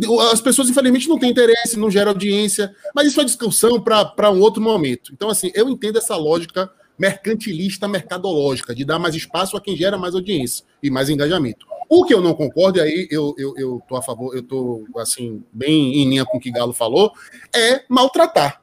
É no pouco tempo que tem para falar, falar mal. Falar de forma preconceituosa, menosprezar. É isso que eu acho que é errado. É, mas enfim, gente, vamos fazer o seguinte. É, vou chamar aqui Ricardo Palmeira, que já está aqui se coçando para falar. É, Galo, Emerson, querem complementar mais alguma coisa sobre esse assunto? Ah, antes disso, deixa eu só botar uma coisa aqui, ó que eu acho legal, para a gente encerrar esse, esses assuntos sobre xenofobia, sobre racismo, que eu acho um depoimento muito legal de um cara que eu admiro muito, jornalista, tuiteiro, Lula Bonfim. Lula Bonfim colocou isso aqui, ó, é, que eu acho que é muito legal. No meio daquela confusão toda ontem de tarde, ele colocou assim: ó, a ideia de o cabelo crespo, a, a ideia, desculpe, a ideia de que o cabelo crespo, quando não podado, é exótico, entre aspas, só pode partir de quem não quer compreender a profundidade do racismo no Brasil. Não quer compreender porque não quer deixar de ser, não quer ter o trabalho de mudar. Como poderia ser exótico o cabelo de 54% da população brasileira. E aí ele coloca uma foto dele, com o cabelo dele black, muito bonito, muito charmoso, viu? Rapaz, esse homem, meu irmão, esse homem solto na época que ele podia, de filho de Gandhi, meu amigo, isso dava um trabalho. Lula Bonfim, um beijo, viu, velho? Aliás, Lula Bonfim é um cara que eu vou convidar em breve para participar do Linha Alta, que é um cara que tem ideias muito bacanas, não só sobre futebol, mas sobre a vida. É um cara que tem uma bagagem cultural muito legal, um cara criterioso. Jornalista do Bahia Notícias. Grande Lula Bonfim. Falei besteira, Ivan? Você tá não. mutado, Ivan. Tá não, mutado. não falou besteira, não. Falou besteira, não. Tô concordando com você aqui, ó. Assim, ó. Ivan... eu, assim, eu, fico, eu não fico muito à vontade para falar assim sobre racismo, porque realmente não é meu lugar de fala, sabe? Aprendi muito, quis aprender, e isso é o que eu quero falar para as pessoas. Assim, eu não nasci sabendo, eu não nasci do jeito que eu sou hoje. O Ivan de cinco anos atrás, de dez anos atrás, o Ivan que Darino conheceu na faculdade era muito diferente do Ivan de hoje. E, e eu só mudei porque eu quis mudar. Então é isso que, que Lula está falando, sabe? Se as pessoas não querem mudar, elas não vão mudar. Eu quis mudar e, e, e aconselho todo mundo a querer mudar, porque o mundo mudou. Beleza, beleza, beleza, beleza, beleza, beleza, beleza. Já, já chamei aqui nosso querido Ricardo do Palmeiras, já já ele entra na discussão com a gente. Agora, Galo, antes de Ricardo Palmeira entrar aqui no nosso papo, queria que você desse uma pincelada aí, velho, na situação política do Vitória, né? Uma crise danada depois da eliminação. Paulo Carneiro veio com mais um daqueles podcasts compartilhados em WhatsApp. Aliás, o Linhalto está disponível. Oficial, é, o canal oficial do, do Vitória, o WhatsApp de Paulo Carneiro. Valeu. Oh, Sinara, Sinara falou aqui, ó, tá bom, ok. Eu vou ficar. Obrigado, Sinara, viu? é, inclusive, minha alta, viu, está disponível nos melhores tocadores de podcast aí do mercado, Deezer, Spotify e Companhia Limitada para você acompanhar, sempre no dia posterior às nossas lives. É... Então, eu queria que você falasse, viu, Galinho, sobre essa sua situação do Vitória rapidamente. É... é o Paulo Carneiro falou no podcast que é... o Vitória é, foi eliminado, entre outras coisas, pela disparidade financeira é, em relação ao Ceará e que ele está sendo boicotado porque não libera um orçamento que ele gostaria. Mas enfim, eu vou deixar você falar sobre isso ainda no programa de hoje, porque o nosso convidado chegou. Ave Maria! O nosso convidado está na área, Kiko Palmeira. Eu vou chamar de Kiko, viu, Kiko? Porque uma vez Kiko, sempre Kiko. Velho, eu te amo, meu irmão. Obrigado pela sua presença. Ricardo Palmeira, para quem não sabe, foi preparador de goleiro do Bahia. No início do século, estamos ficando velhos, hein, amigo? No início do século. Antes, antes já tinha tido uma trajetória muito bem sucedida no Vitória. Foi um goleiro que trabalhou com. Foi um preparador que trabalhou com Dida, Fábio Costa, e teve a felicidade de trabalhar com Emerson, né? De preparar Emerson e de ajudar a construir essa idolatria que, que essa grande referência que o Emerson se tornou embaixo das traves é, do Bahia. Ricardo é um cara que é meu amigo, meu irmão, porque eu entrei no Bahia com 19 anos, um menino cabaço de tudo, verde de tudo, e Ricardo me abraçou. Ricardo é um cara que, assim, cara, eu, Ricardo, devo muito do meu amadurecimento a você, sabe? Aos seus exemplos, ao seu companheirismo, é aos seus ensinamentos. Você foi um cara fundamental na, na construção do meu caráter. Então, assim, eu nunca te disse isso, nunca tive a oportunidade de falar em público, né? Porque a vida é corrida, a gente agora se afastou porque você está morando em São Paulo, mas você sabe que o meu carinho por você é sincero, eu tenho muito orgulho de ser seu amigo, muito orgulho do profissional referência que você é no Brasil inteiro. Fico muito feliz com a sua felicidade. Você está muito bem sucedido aí no Palmeiras, né? Que é uma, uma das melhores divisões de base do, do Brasil, graças a profissionais como você. Aliás, vários profissionais baianos que fazem diferença na base do Palmeiras, como o Ricardo, o Jumeiro Emberê, o Wesley Carvalho, o, o líder de, de, todo esse processo é João Paulo, que foi coordenador da base do Bahia. Enfim, Ricardo, seja muito bem-vindo nesse dia do goleiro. Que alegria promover esse encontro de dois caras que eu gosto tanto. Dizer, você esqueceu de dizer que ele foi goleiro também, viu? Deus parabéns também. Foi goleiro e, e bate na bola, hein, Emerson? Como poucos, como muitos poucos jogadores de linha. Boa noite, Ricardo Palmeira. Seja muito bem-vindo, meu amigo, ao Linha Alta. Meu amigo, é, tô nervoso aqui em falar com você depois de suas palavras, pô. Você é Porra, vontade de chorar, que é isso. Eu que não te agradeço não, chore não. Chore Pelo não. amor de Deus. É, boa noite, Ivan. Boa noite, boa noite, Gabriel. Boa noite, Ferretti. Esse cara que eu aprendi a, a gostar demais, foi meu goleiro e hoje é meu amigo pessoal. E boa noite a todo mundo, todos os ouvintes da, da linha alta aí. Satisfação estar no você, meu amigo. Ó, eu quero começar aqui ó, com essa. Eu só quero te mostrar essa mensagem para você ver como você tem moral até hoje com a torcida do Bahia. Thiago Pombal. Ricardo Palmeira contribuiu para a classificação do Bahia no momento que indicou o Matheus para o tricolor, Matheus Teixeira. A gente vai falar sobre isso aqui. Ricardo foi preparador de goleiro do Matheus Teixeira no Palmeiras. Aliás, na época dele aqui, tínhamos todos os problemas do mundo no Bahia, menos com goleiros. Emerson Ferretti, faça as honras da casa aí, a seu amigo, seu ex-preparador, eterno preparador, Ricardo Palmeira. Eterno. É, Ricardo, muito bom. É, parabéns primeiro pelo dia do para nós, né? Pelo dia do, do, goleiro. Muito bom rever, estar com você, falar com você. Realmente, como ele falou, se tornou é, um amigo pessoal. A gente já tinha, Darino, a, tido a oportunidade de trabalhar junto no América de Natal, em 97, quando o América contratou Pericles Chamusca para treinar, isso antes do Campeonato Brasileiro. Aí o Ricardo foi. Uhum e, a, e eu conheci, trabalhamos juntos pela primeira vez lá no América. Aí depois no Bahia tive a felicidade, ele chegou para o sub-20 do Bahia e quando o Luciano eu, né, saiu do, do, profissional, quando eu cheguei no Bahia, ele era o Luciano, o treinador de goleiro, e o Ricardo do sub-20. Né, e quando o Evaristo né, é, tirou o Luciano, né, da, da, aí o Ricardo assumiu a, a, a preparação do, do, do, dos goleiros do profissional, e aí, a partir daí foram que quase 10 anos, né, Ricardo? É, né? Foram quase 10 anos.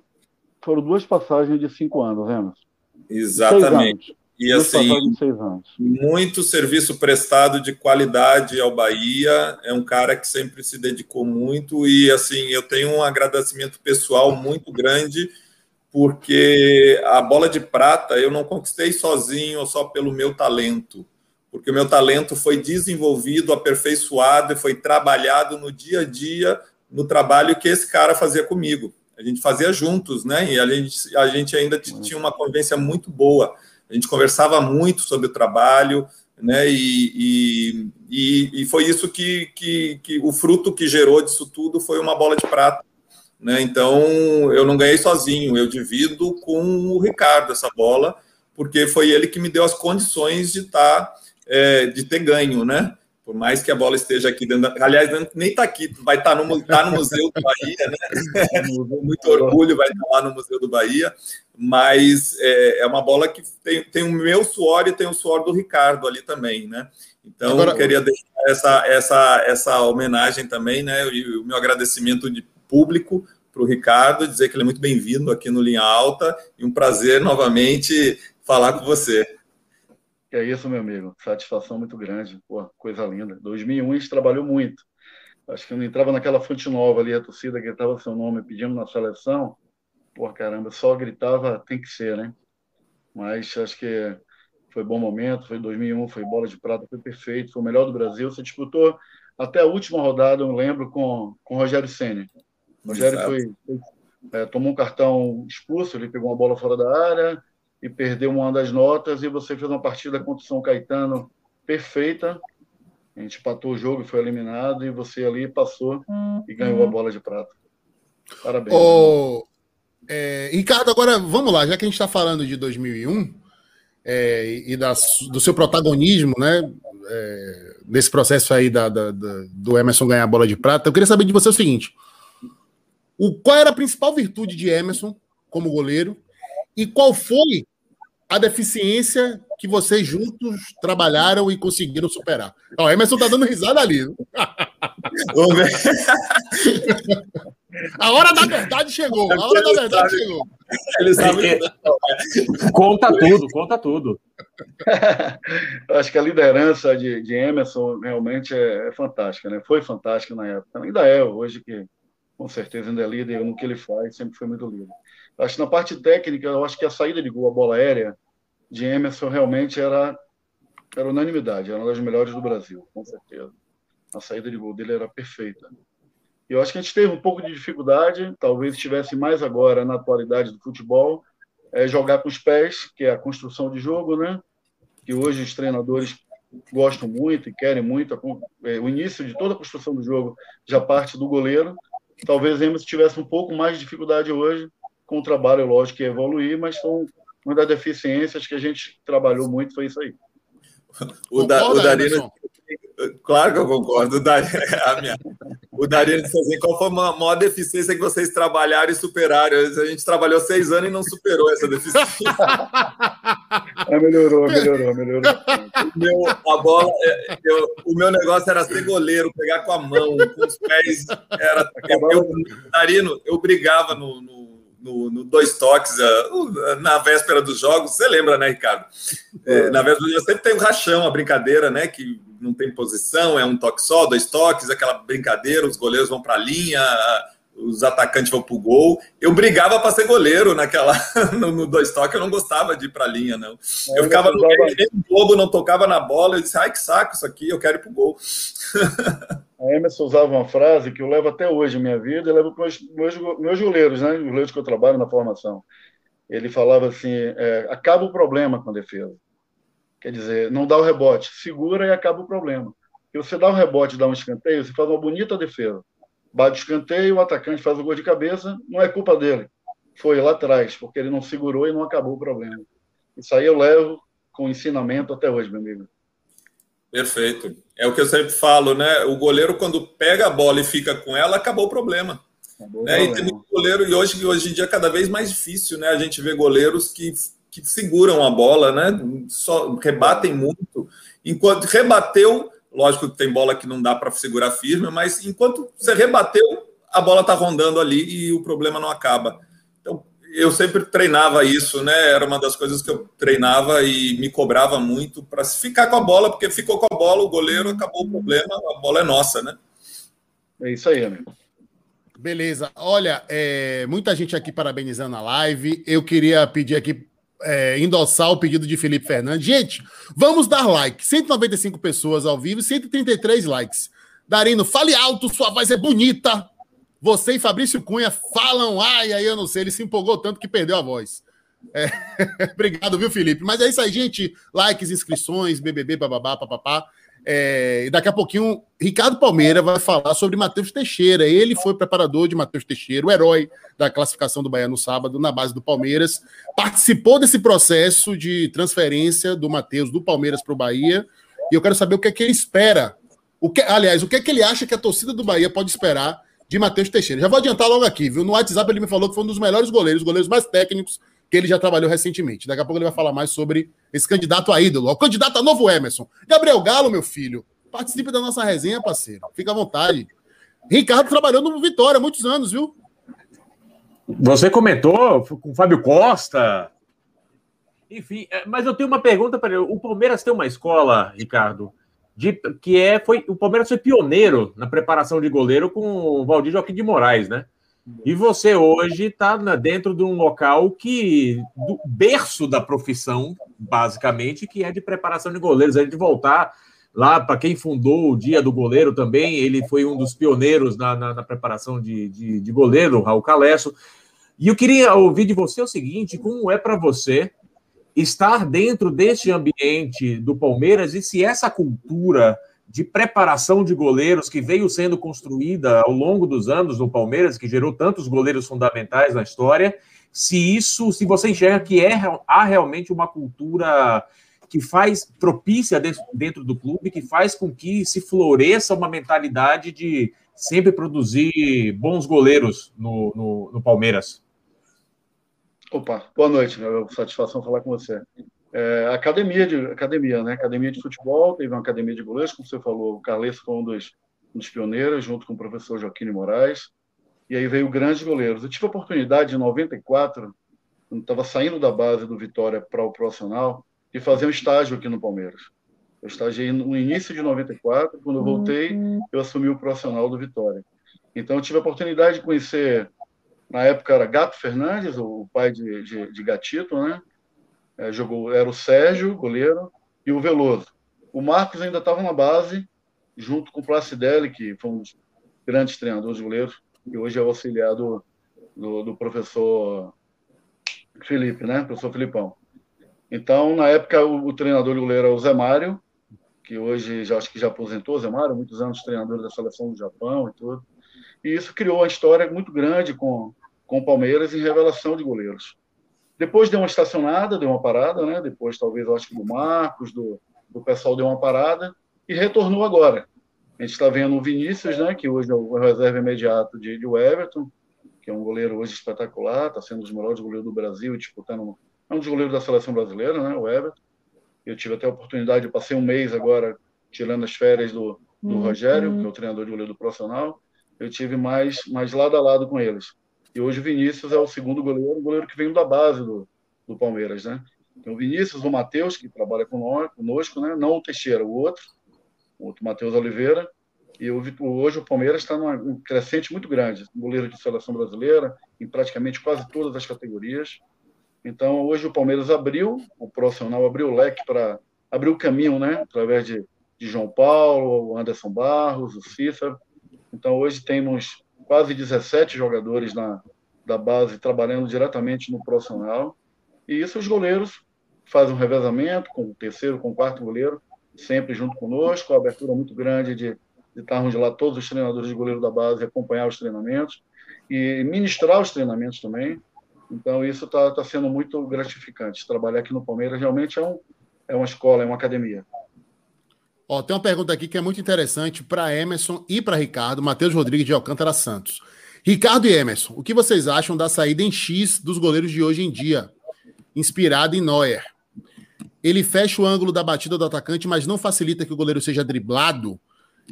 Ricardo e Emerson vão responder essa pergunta muito interessante sobre a posição que hoje, né, é homenageada com seu dia. Mas antes eu vou me despedir de Ivan, porque Ivan tá ali, rapaz, numa angústia danada, sem poder participar, sem se concentrar direito. O Linha Alta tá ali, ó, cutucando ele, e ele não pode perder o emprego do Correio, porque por enquanto o Correio é o que paga mais para ele. Obrigado, Ivanzinho. Valeu, gente. Obrigado aí. Vou ficar aqui acompanhando o papo, como ouvinte agora. E, e a gente tá de volta amanhã, né? Depois amanhã. do jogo do Bahia. Depois de Bahia e Deportivo Guabira. Olha, não tem aquele negócio de comentarista que fala assim: olha, hoje foi a melhor partida de Fulano com a camisa de tal time. Hoje foi a melhor atuação de Ivan nessa curta trajetória no linha alta. Você. Valeu. Brocou mesmo. Você botou para F. Um Obrigado. beijo. Valeu. Até amanhã, velho. Obrigado a todos. Boa noite. Boa noite. Tchau. Boa noite, Ivan. Um abraço. Pronto, Emerson e Ricardo que vai responder primeiro. A pergunta de Matheus. Fica à vontade, Ricardo. Ele falou da defesa em X, né? Qual o nome do, do, do participante? É, Matheus Rodrigues Santos. Matheus, então, hoje realmente é uma, é uma defesa que, que, é um recurso muito, muito interessante. A gente já treina, já faz a execução e o educativo todo do, do Sparcate, do X, como, como é falado. E eu defendo o seguinte: a defesa em X é feita no confronto. Quando você faz um confronto com um atacante, você está próximo a ele, a defesa em X realmente cabe não, como o usa muito bem, um dos melhores do mundo, né? Não cabe a defesa em X quando é um chute com a distância um pouco maior. Você tem que usar, executar a defesa realmente é, propriamente dita, e não um confronto. E alguns goleiros estão se atrapalhando, estão, se enganando nesse movimento. Se chuta uma bola do lado esquerdo, longa, você vai abrir um, um X, não, não tem como, né? Então o X é feito para o confronto. Cara a cara, próximo, você abre o X, que você tem um ângulo maior no caso, fecha maior os ângulos e dificulta a, a bola passar para o gol. Né? Uhum. Eu penso assim. Ferrete. Ferrete. Eu acho que o, o, Ricardo foi muito feliz, né? É, é, eu ainda, quando eu vejo na minha cabeça, porque é, não me entra essa, essa defesa X, né? Não entra, mas na minha época era diferente. Então, talvez se eu jogasse hoje, eu estaria sendo treinado para fazer essa defesa e eh, estaria comprovando na prática a eficiência dela, né, é, dessa posição. Né, e aí poderia mudar de opinião. Para mim ainda é muito estranho ver o goleiro fazer X, né, porque eu não fazia, não era uma coisa, não acontecia isso na minha época, né? Então é, perde sim a mobilidade, você amplia a, a região, né, para fechar. Então o Ricardo foi muito feliz quando ele diz é, é é para acontecer isso, o goleiro usar é, essa, esse recurso quando está muito próximo. E aí você amplia, né? E a chance da bola bater em você é maior. Mas se você precisar fazer o um movimento para pegar a bola, você está é, mais prejudicado. Né? No último, então, não no drible, no confronto final. E no confronto final. No final. Porque se for pro drible, você não consegue sair arrancar atrás do cara se você está em X. Você está sem base para arrancar, né?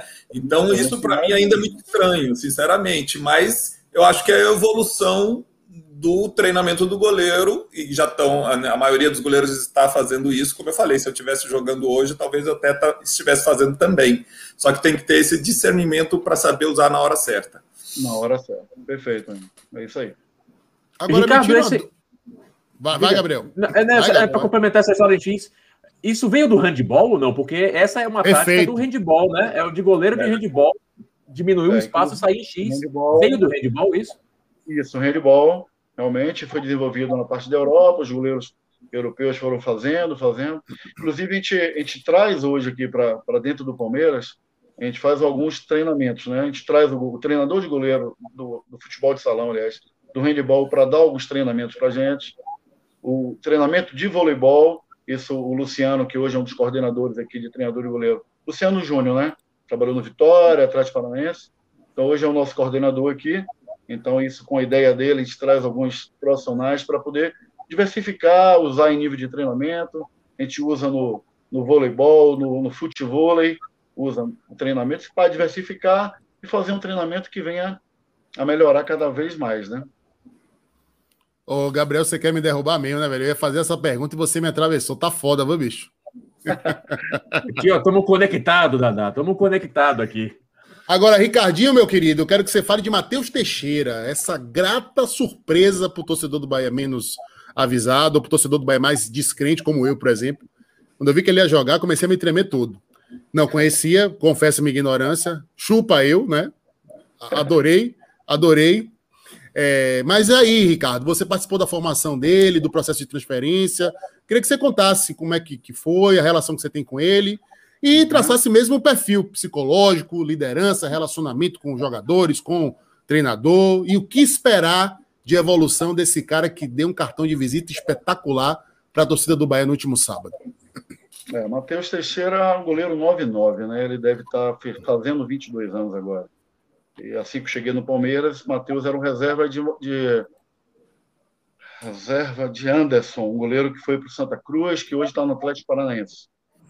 Matheus, um goleiro ambidestro, joga com as duas pernas perfeitamente, uma técnica Emerson invejável, um goleiro que se assiste um treinamento dele, ele não erra nada, praticamente nada, perfeito. Goleiro que te encanta em ver treinar, entendeu?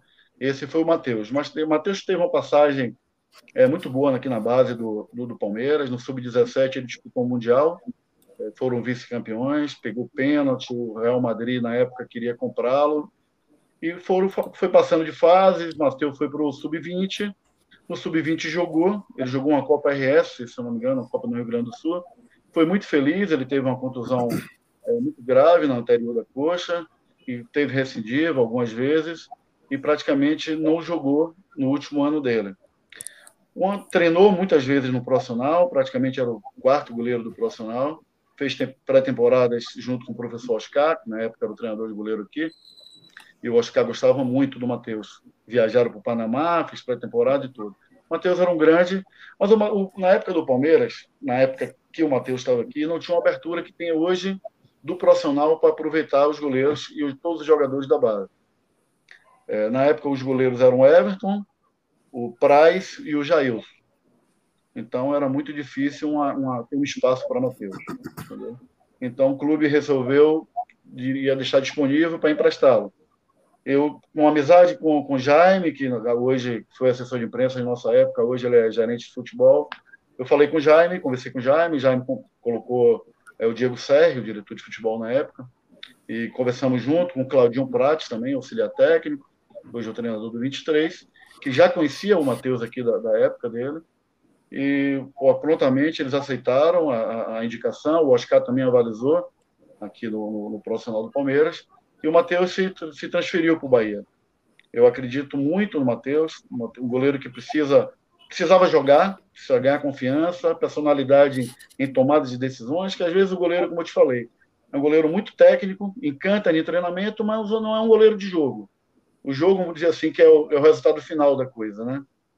É a tomada de decisão, o momento certo de, de sair jogando, ou segurar o jogo, controlar ou acelerar, entendeu? Então, como ele tem todos os fundamentos com os pés perfeitamente, é, Matheus, eu acredito que jogando, como ele está começando, jogou algumas partidas no, no 23 e teve a oportunidade de entrar agora no, com a, acho que com a Covid do, do, do, do goleiro titular, né? Do Douglas. Do, Douglas. Então ele teve essa grande oportunidade. Para mim não foi surpresa. Eu acho que eu trabalho, trabalhei muito tempo com ele, praticamente quase dois anos. É um goleiro que eu acho que é, se prepare, torcida do Bahia pode virar um segundo Emerson, um ídolo, um segundo Lomba, vamos dizer assim, porque tecnicamente ele é, ele é perfeito, muito bom, é, vai encantar muito a torcida do Bahia, tenho certeza. Então, linha alteiros e linha alteiras, vocês têm aqui o pai da classificação do Bahia para a final da Copa do Nordeste. O cara que indicou Matheus Teixeira para o Bahia. Emerson, tem algum comentário a fazer sobre Matheus Teixeira? Ou alguma pergunta para fazer para Ricardo? Não, ele já deu um parecer bem completo né, sobre o Matheus, ele acompanhou bastante aí a formação do Matheus e nos deixa bastante esperançosos em relação aos próximos jogos, né, a performance do Matheus, né? Então, e eu acho que está na hora de jogar mesmo. A gente estava falando, não que assim, o jogo de sábado foi um grande cartão de visitas, apesar dele durante o jogo não ter sido muito exigido, mas numa decisão de pênalti pegar dois pênaltis é um grande cartão de visitas, credencia da confiança para o segmento. Ele vai ter a oportunidade, porque ele deve jogar talvez os dois jogos, o primeiro com certeza, mas talvez os dois jogos da final. Então ele vai ter a grande oportunidade de mostrar esse trabalho todo, essa técnica toda, essa qualidade toda, né? E depende dele, do trabalho dele para seguir. Né? Se ele for muito bem, principalmente o Bahia sendo campeão, é, o Douglas volta, né, com toda a história que tem, serviços prestados, mas aí já, já volta numa outra condição, hum. né, disputa de posição, e aí cabe o dado a escolher. Então, é, desejar sorte ao Matheus, né? É, principalmente são, são dois jogos, mas ele começou muito bem, né? Você, é, o que ele fez no sábado, né? Sair dessa forma como herói, dá uma confiança tremenda né, é, a qualquer atleta, né? Então ele está com um caminho aberto aí para fazer uma, dois grandes jogos na final. Emerson, se ele for campeão do Nordeste, em cima do Ceará, eu acho muito difícil ele sair do gol, viu? Eu não tenho esse otimismo em relação à volta do Douglas, não. Mas enfim, o tempo dirá. É eu, eu não quero volta numa outra condição de disputa de posição. Ah, sim, sim, mas volta esperando, né? Volta esperando. Machucado, e volta para titular, né? Aí o dado vai escolher. Então. Ô, Ricardo, você já viu Emerson nervoso dando esporro em alguém? Só com Darino. Porque aqui nesse canal, meu irmão, eu já tomei o um esporro de Emerson, que eu tô com medo da porra de divergir dele, viu? Então tudo que você ouviu falar, eu tô dizendo amém. Já, Ricardo, me mate, Ô, Ricardo, me mate uma curiosidade aqui. Gabriel Galo, fica à vontade, viu, parceiro? Quando quiser falar, se joga aí. É, daqui a pouco eu vou ler também umas, uns comentários aqui da galera e perguntas. O que me chamou a atenção, Ricardo, e aí me corrija se eu estiver errado, é, e Emerson também, porque eu sou leigo no assunto e vocês são referências máximas. Mas o que me chamou a atenção na disputa de pênalti das defesas de, de Matheus foi a velocidade, velho. A explosão. Ele ataca a bola. Um negócio impressionante, velho. Parece que ele chegou antes e fez assim, ó, pá! nas duas cobranças, né? Foi muito, foi muito parecido. É, eu queria que você analisasse tecnicamente o que é que fez a diferença naquelas defesas, se é o que vocês trabalhavam, se existe um trabalho específico para aquele tipo de saída que, velho, ele vai para cima da bola e sai, porra. É, Matheus, Matheus é um goleiro muito rápido, né? E com certeza tá, tá melhorando cada vez mais, trabalhando com o Rogério, um bom profissional, até do trabalho aí no Bahia, conheço bem o Rogério e lógico com todo o análise do, da equipe, acho que é o DAD, se não me engano, os analistas do Bahia, que passam as informações, os batedores possíveis cantos, e lógico isso facilita bastante, muito. Antigamente não tinha muito isso, hoje o goleiro é munido com, com todas as informações possíveis, né? É, qual o último canto que ele bateu, se é o canto da decisão, é, se ele bateu o último canto do lado direito, foi num jogo decisivo, em que tempo do, do jogo foi, para ver se foi realmente uma bola de se é o canto de, de segurança dele ou não. Então o goleiro vem com todos esses dados, às vezes funciona e às vezes não, né? Eu vou citar até um exemplo aqui, uma decisão de pênalti é, lá em Trujillo, no, no, no, Peru. A gente foi eliminado pela Sul-Americana, o goleiro era o Lomba, né? Passou todas as informações para o Lomba e tinha o último batedor, não sei se era o Terrada, não lembro o nome muito dele. Ele estava dentro do campo, eu junto com o Lomba, o Lomba perguntou assim, professor, me lembra o, o, o pênalti que o, que o Terrada bateu. Ele falou, eu falei, Lomba, ele só tem um pênalti. E nesse pênalti ele cavou. Foi um jogo decisivo, ele deu aquela cavada no meio. Aí Lomba falou, porra, mas decisão de pênalti ele não vai cavar. Cavou e tomou um gol. porra, velho. Eu tava então, transmitindo esse jogo, Ricardo. Tava transmitindo esse jogo pela TV Bahia, Copa Sul-Americana. É. Ô, Danilo, o, o, Ricardo falou aí hoje a tecnologia, né, e todo esse serviço, eh, trabalho de pesquisa que os clubes grandes têm, né, do eh, trazem traz as informações todas mastigadas, né? Na minha é. época, eu ficava assistindo os gols do Fantástico, o Globo Esporte, e ficava anotando num caderninho que eu Caralho. tinha todos os pênaltis que eu via. Para quando eu fosse jogar contra, eu tinha uma noção, né? Eu fazia esse trabalho de pesquisa sozinho, né? Porque o, o Bahia não tinha isso. Na época, eu acho que pouco estava se iniciando ainda um trabalho assim, e o Bahia, você conhece o Bahia, o Bahia tinha uma dificuldade muito grande de estrutura na época, os campos ruins, enfim um trabalho que deixava muito a desejar em, em, condições de trabalho mesmo e de estrutura física. E eu fazia o trabalho eu em casa mesmo, assistindo os gols e anotando no meu caderninho. Hoje, hoje a importância dos analistas é, é fundamental. Hoje tem clubes que trabalham com o profissional do Palmeiras tem três analistas, né? Facilitam muito o trabalho. Aliás, o Palmeiras tem uma estrutura. Há dois anos atrás, né, Ricardo, que eu tive em São Paulo e tive com você, né? Você gentilmente é, foi me abriu as portas aí do Palmeiras, da, da, do CT da base. Eu tive no CT do profissional lá com Cícero, era o Filipão ainda o treinador.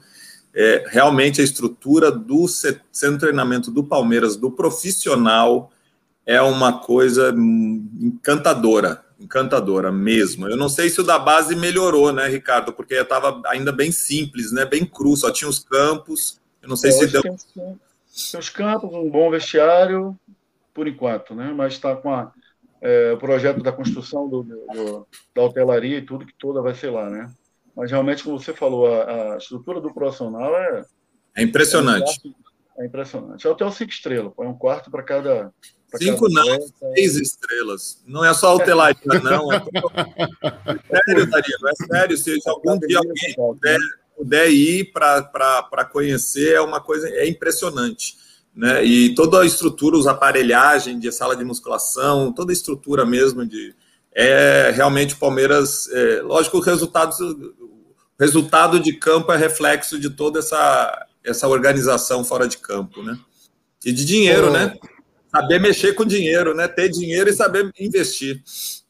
Ô, Galo, eu sei que você quer participar. Agora, antes da sua pergunta, eu quero largar aqui um desafio para Ricardo e para Emerson. Eu quero ouvir resenha de bastidores. Porque eu sei algumas, mas eu não vou contar. E Ricardo é um dos maiores res... Ricardo é um dos maiores resenheiros da história do futebol mundial. Então, Ricardo, você vai aí, vai aí, ó, resgatando ali no, no fundo do baú. Eu quero saber resenhas de bastidores, é, sei lá, alguma coisa de dificuldade. Vá puxando é. que eu vou soltando. Vá puxando. Ah, então deixa comigo. Galo?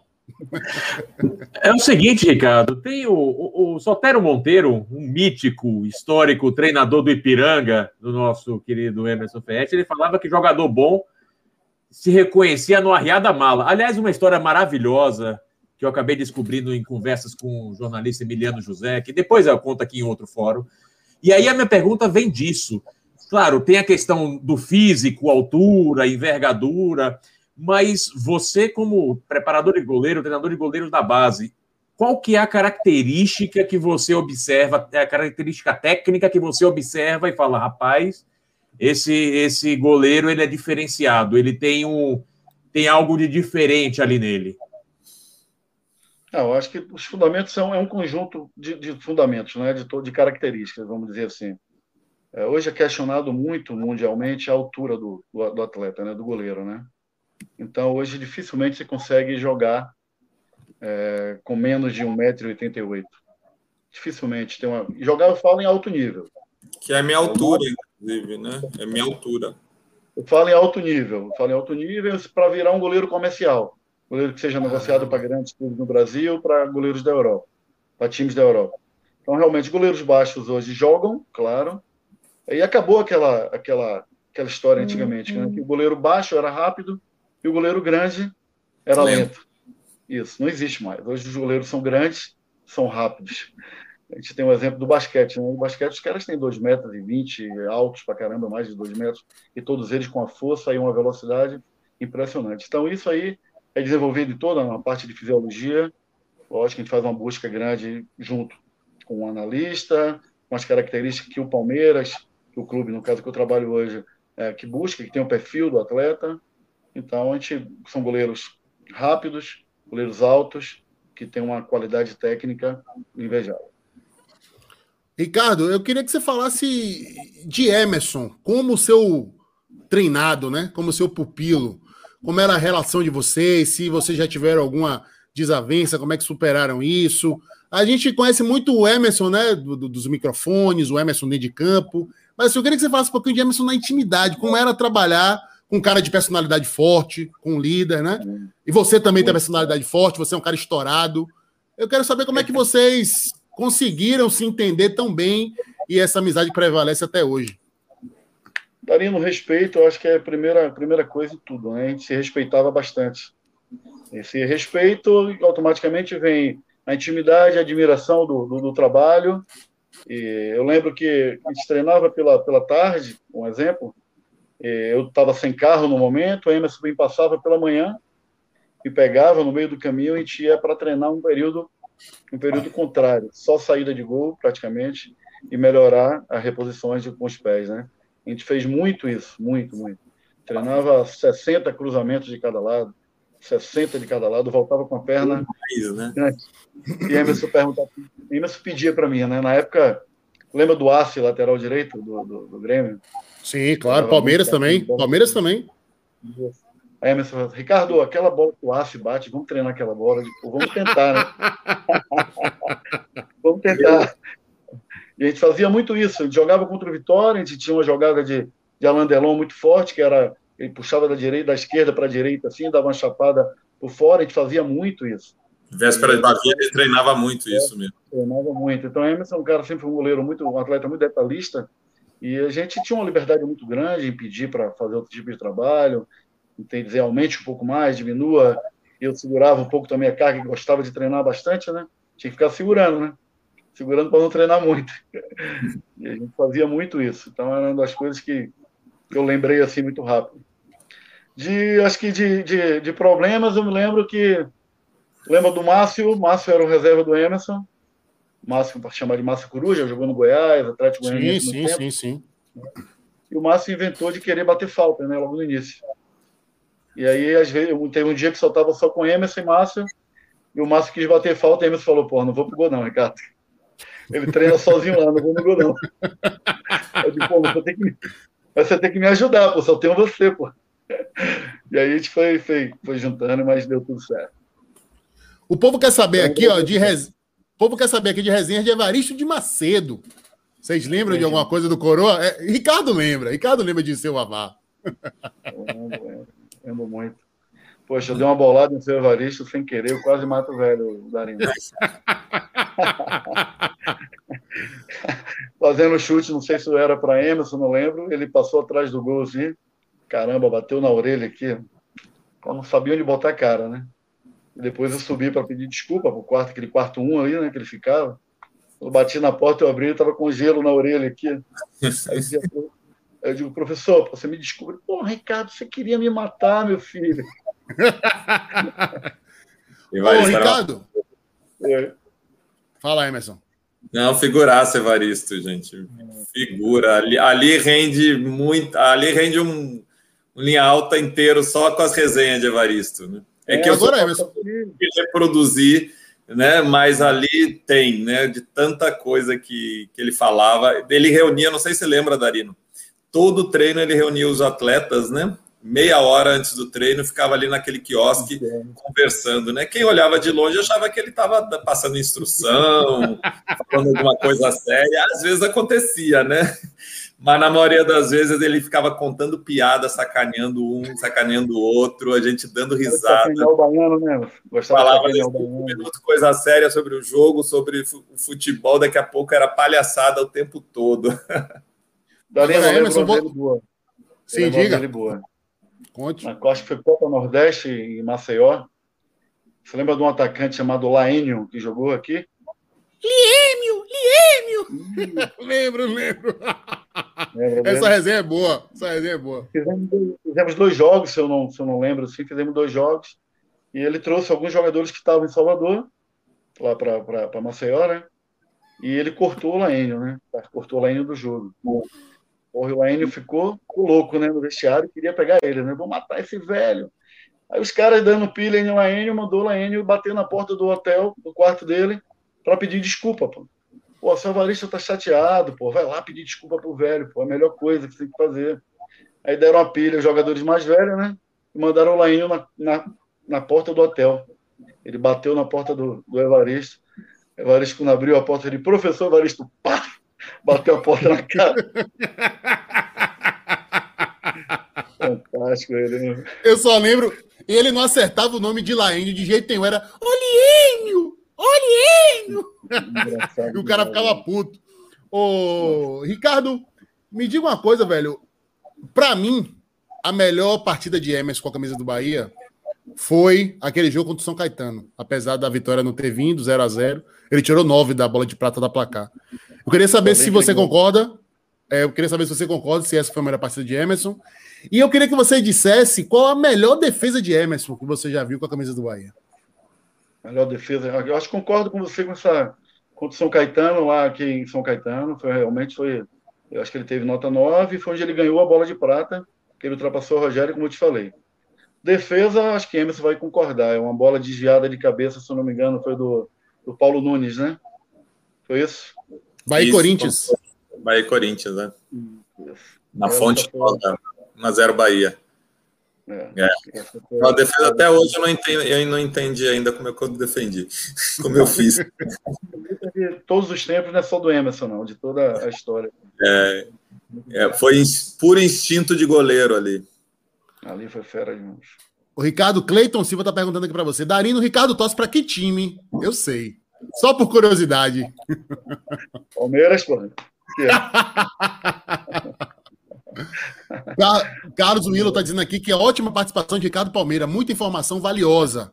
Concordo, muita informação mesmo. Ricardo Palmeira, preparador e goleiro da base do Palmeiras. Agora é o seguinte: já que estamos no dia do goleiro, eu queria que vocês analisassem um ranking que saiu hoje é, no Globoesporte.com, listando os maiores goleiros é, do futebol brasileiro. A lista é essa aqui, ó. Já apareceu aí, gente, para vocês? Ah, vai aparecer agora. Aqui, olha, eles, eles entrevistaram vários especialistas na, na posição, né? Vários. É, deixa eu ver aqui. O... E ex-goleiros. Goleiros, Isso, goleiros e ex-goleiros. Exatamente. E o ranking foi esse daqui, ó. Tafarel, o maior goleiro da história do futebol brasileiro, com 74 pontos. É, é, é, os pontos aqui são o seguinte, gente, é porque cada eleitor colocava o goleiro da preferência numa posição, um, dois, três, e ele ganhava uma pontuação equivalente a essa pontuação, a essa posição. Aí o Tafarel foi o primeiro, Gilmar dos Santos Neves, ex-goleiro do Santos, e bicampeão mundial com a seleção 58 e 62, três Copas do Mundo, né? Disputou também 66, 31 pontos. Marcos, pentacampeão 29, Dida, que trabalhou com o Ricardo, foi o quarto com 28 pontos. Depois Rogério Ceni, o quinto, Barbosa, sexto, Emerson Leão, sétimo, Manga, o oitavo, Manga, né? Que o 26 de abril é o dia do goleiro, porque é o aniversário do Manga. Félix, goleiro de 70, e o Alisson, atual goleiro da seleção. Eu quero que vocês debatam esse ranking aí, concordam, discordam, tem gente mal colocada, tem gente superestimada, tem sempre tem gente subestimada, com a palavra os especialistas. Fala, Emerson. Bom, eu, esse primeiro lugar está muito bem dado e ainda com esse destaque todo, mais do que o dobro de pontos para mim, eu assino embaixo que eu sou fã incondicional do Tafarel. né? Então tá muito bem dado esse primeiro lugar, essa escolha para ele, né? É, muitos de, desses goleiros mais antigos eu não assisti, né? É, é, o caso do Gilmar, eu conheço só a fama, né? De ter participado de Copa do Mundo, ter sido campeão e tudo, mas eu não vi jogar é, acaba inevitavelmente tendo uma minha, né, é, tendo uma comparação, principalmente na questão técnica. Os goleiros antigos, até pelo trabalho que não era desenvolvido, não tinha nem treinador de goleiro, não eram goleiros tão técnicos, né, assim. E aí a gente, quando observa, acha assim, poxa, mas ele não era tão bom assim, mas ele era bom na época, porque na época era assim, né? Então, é, tem essas questões mas eu acho que pela história ficou muito bem é, foi ficou muito bem dado isso, né? É, acabou sendo os goleiros que marcaram muito, principalmente na seleção brasileira. Tafarel, Gilmar, o Marcos foi campeão também, um goleiro que fez muita história. É, Dida, Rogério Ceni, o Ceni eu sempre fui fã também dele como goleiro, né? Então acho que tá, para mim tá são os melhores mesmo. Não, não tem, não tem para muito, talvez um ou outro assim mudar de posição, mas são os melhores. Ricardo. Perfeito também, Emerson. Concordo com, concordo com você. É, Dida realmente foi, foi um dos melhores também. Aí no Tafarel inquestionável, acho que ele foi ídolo de uma, várias gerações, né? Que acompanhou o Marcos também, né? não pode questionar. Dida sempre brigou ali com Buffon, Cacilhas, quem era o melhor do mundo vários anos. Ele estava na época no Milan, quando ele estava. Eu não vi o, o Félix jogar. Eu, meu irmão falava algumas coisas assim que não era um goleiro que foi com grande qualidade. Foi ele e o Ado na época falavam que o Gilmar realmente era o, o grande goleiro, mas o Félix e o Ado era, era muito questionado. Eu vejo pela algumas reportagens, alguns comentários, mas não vi jogar também. Não posso, como o Emerson falou, talvez eu, pela época que que ele jogou com, no, sem um treinador de goleiro, sem uma, uma perfeição melhor. Eu, mas eu acho que realmente está tá bem escolhido. Aí. Beleza, Galo? E aí, gostou da lista? Cara, eu, eu, eu só tenho um comentário a fazer ali. Eu acho que Dida, pela história inteira no futebol, ele fica uma posição acima do Marcos. Eu acho que o Marcos tem a vantagem de ter sido campeão da Copa do Mundo pelo Brasil, mas como carreira, eu acho que o Dida é incomparável e eu colocaria o Leão em quinto, viu? Porque Leão ele pode ser uma pessoa de trato complicado, mas ele era um goleiro absolutamente espetacular. Ídolo do Palmeiras, histórico do Palmeiras, passou como grande goleiro em muitos clubes, quatro Copas do Mundo, injustiçado por Tele em 82, era o melhor goleiro do Brasil, se não seriam cinco Copas do Mundo. Eu, eu jogaria Leão mais para cima ali. Acho que ele teve um problema particular na época de 82, né, Galo? Tem um problema particular é, com, com o Tele e foi convocado isso. o Valdir jogou, né? É isso. Ele te, o Tele teve problema com o Reinaldo e com o Leão naquela convocação, acabou não levando nenhum dos dois para a Copa. Foi, foi o Serginho, ah, e, o, Serginho e, e, e o Valdir Pérez, né? É, e aí, em 86, Leão já estava no, nos últimos anos da carreira, foi convocado por Tele meio como uma tentativa de reparação histórica em 86, mas em 82 foi era, era o melhor goleiro, como o Edson falou, era era tava no Grêmio, estava é. jogando muito a bola e, e, merecia mesmo, merecia mesmo. Eu como, eu como, um bom gremista que era e já goleiro na época, né, e assistir, ele era uma referência para mim, né? Craque. Craque de bola. Para mim, Leão tá, tá mais pra, deveria estar tá mais para cima ali, pelo menos em quinto. Atrás do Ceni e do Barbosa por toda a história, enfim, eu acho que não. Acho que Leão é mais para cima. Briga junto ali com o Dida e com o Marcos. É, Leão foi goleiro da seleção brasileira quase uma década, né? Como você falou aí, quatro Copas do Mundo, quase foi para quinta. Tava no elenco do time de 70, né? Para muitos até melhor do que o Félix. Se Emerson fosse o treinador de 70, tinha colocado o Leão para jogar, mesmo com 19 anos, né? Porque para Emerson tem que jogar o melhor, independentemente de experiência. Mas uma coisa que eu aprendi, né? E assim, eu acho que pelo que falam, né? E pela carreira que se consolidou depois, o Emerson Leão foi mais goleiro do que o Félix, de fato, né? É, e concordo, eu acho que talvez a personalidade dele prejudique é, o reconhecimento de quem foi Leão. E um cara que foi teve passagens marcantes por vários clubes grandes, né? Grêmio, Corinthians, Palmeiras, Vasco da Gama. Foi um cara sensacional. Mesmo no esporte, é... mesmo no esporte, né? Mesmo no esporte, se é... apresentou no esporte, virou técnico, foi campeão brasileiro pelo esporte, enfim, foi.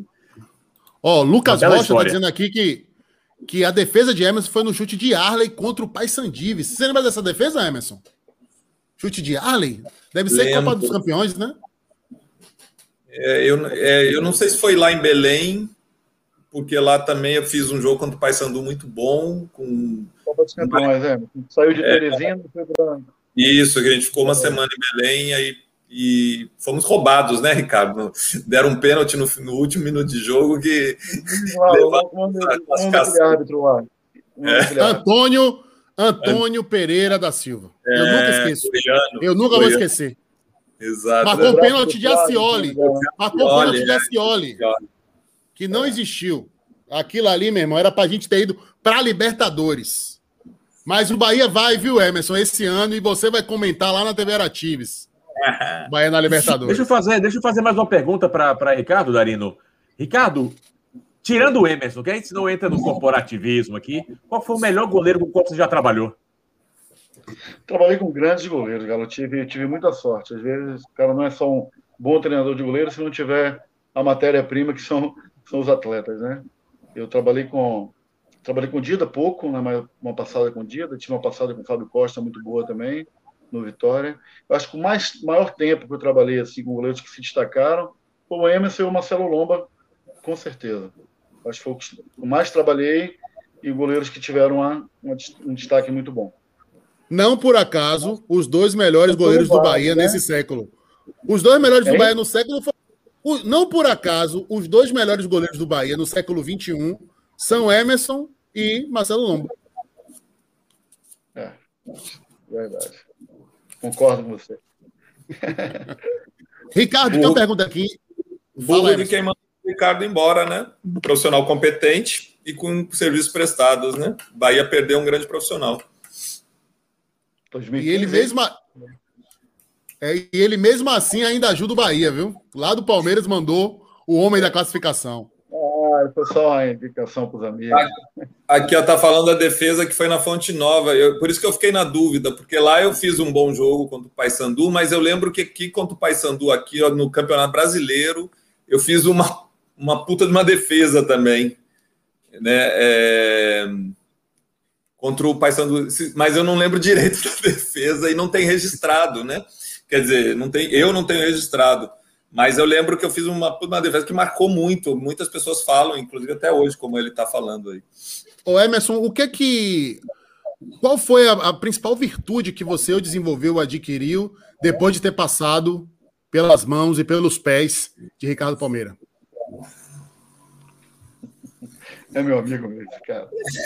eu, era um, eu era um goleiro, eu era muito chato, assim, porque eu sempre fui muito detalhista, né? É, sempre perfeccionista, assim, muito.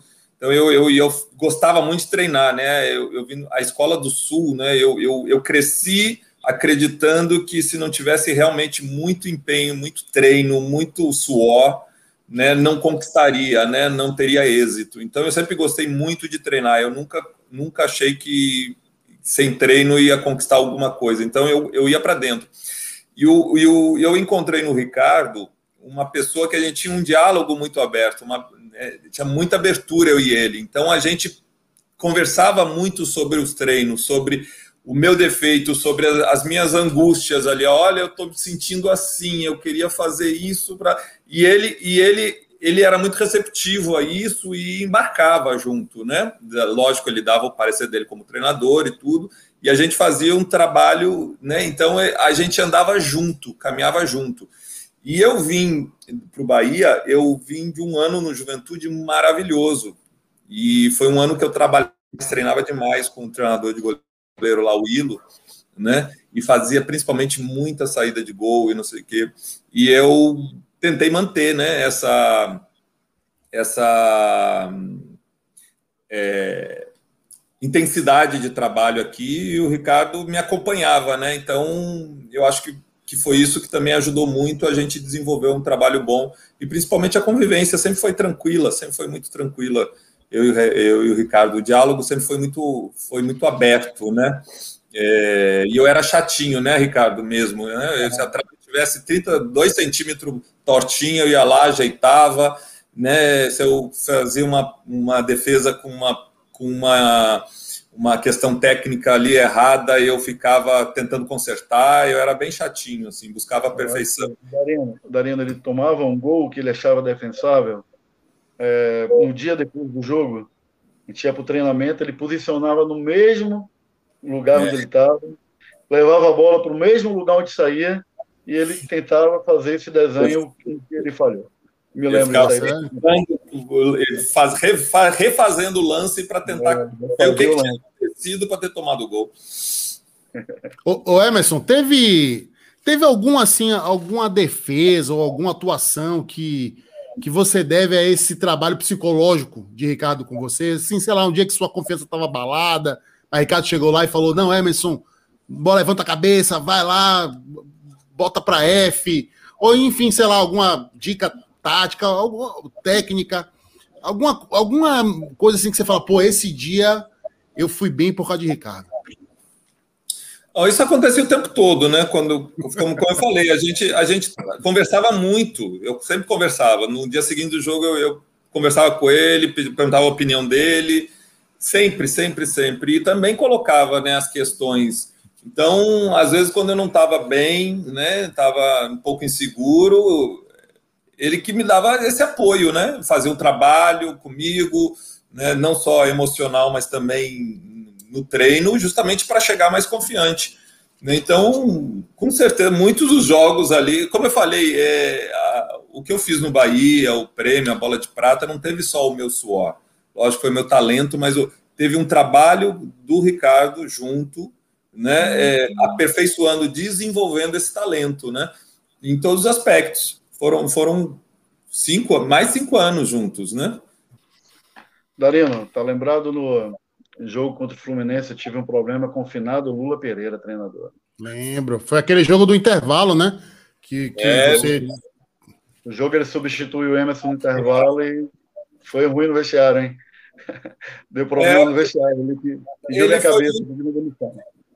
Desculpa até o termo, já é falecido, mas ele foi escroto. Ele, depois, na, na, na imprensa, ao invés dele assumir que ele tinha me tirado porque ele quis, e ele tinha todo o direito, ele era o treinador, mas ele falou que eu tinha descido o vestiário chorando e estava sem condições emocionais de voltar para o segundo tempo, que foi uma grande mentira.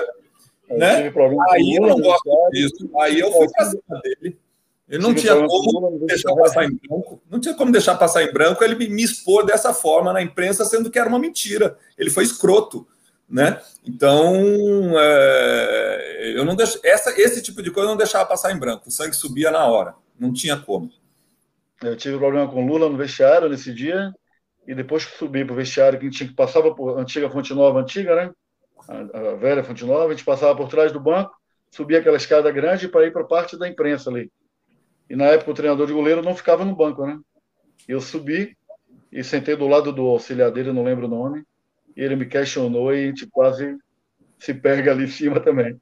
E o Lula pediu minha demissão, o Marcelo, lembro do Marcelo Chamusca, na época estava como gerente de futebol, deu uma contornada, o presidente do Bahia, eu acho que era o, era o Marcelo, né? O Marcelinho também. Era, 2003. Aí, foi 2003. É, deu, uma, deu uma ajustada naquilo ali.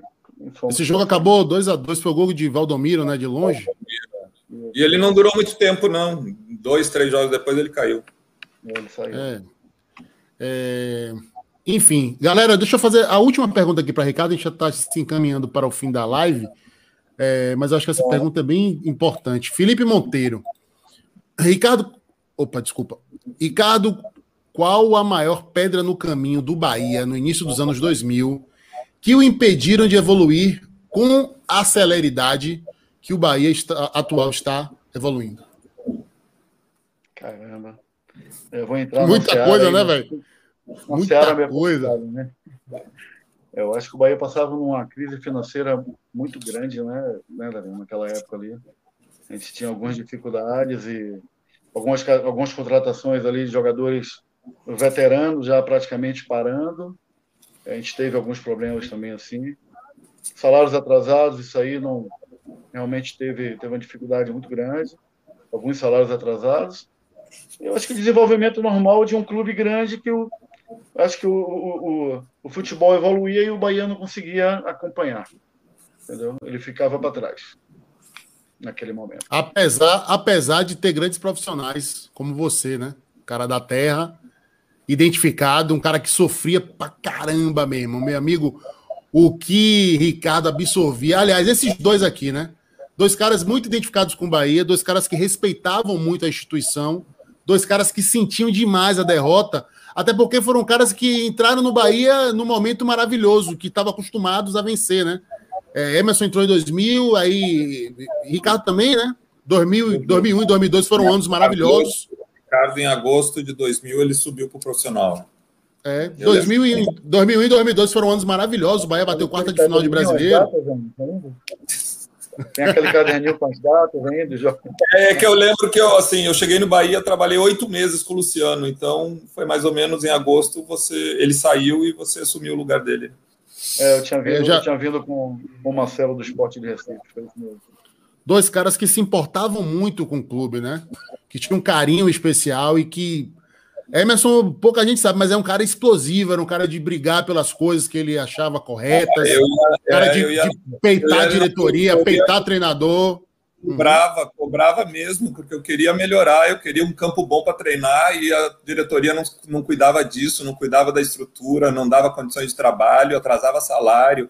Pô, o Bahia é um time grande e os outros times tudo melhorando, o Vitória, o grande rival, já com uma estrutura passando na frente, ganhando, começando a ganhar tudo, e o Bahia parado no tempo e os caras não faziam nada. Ah, vamos se mexer, vamos crescer.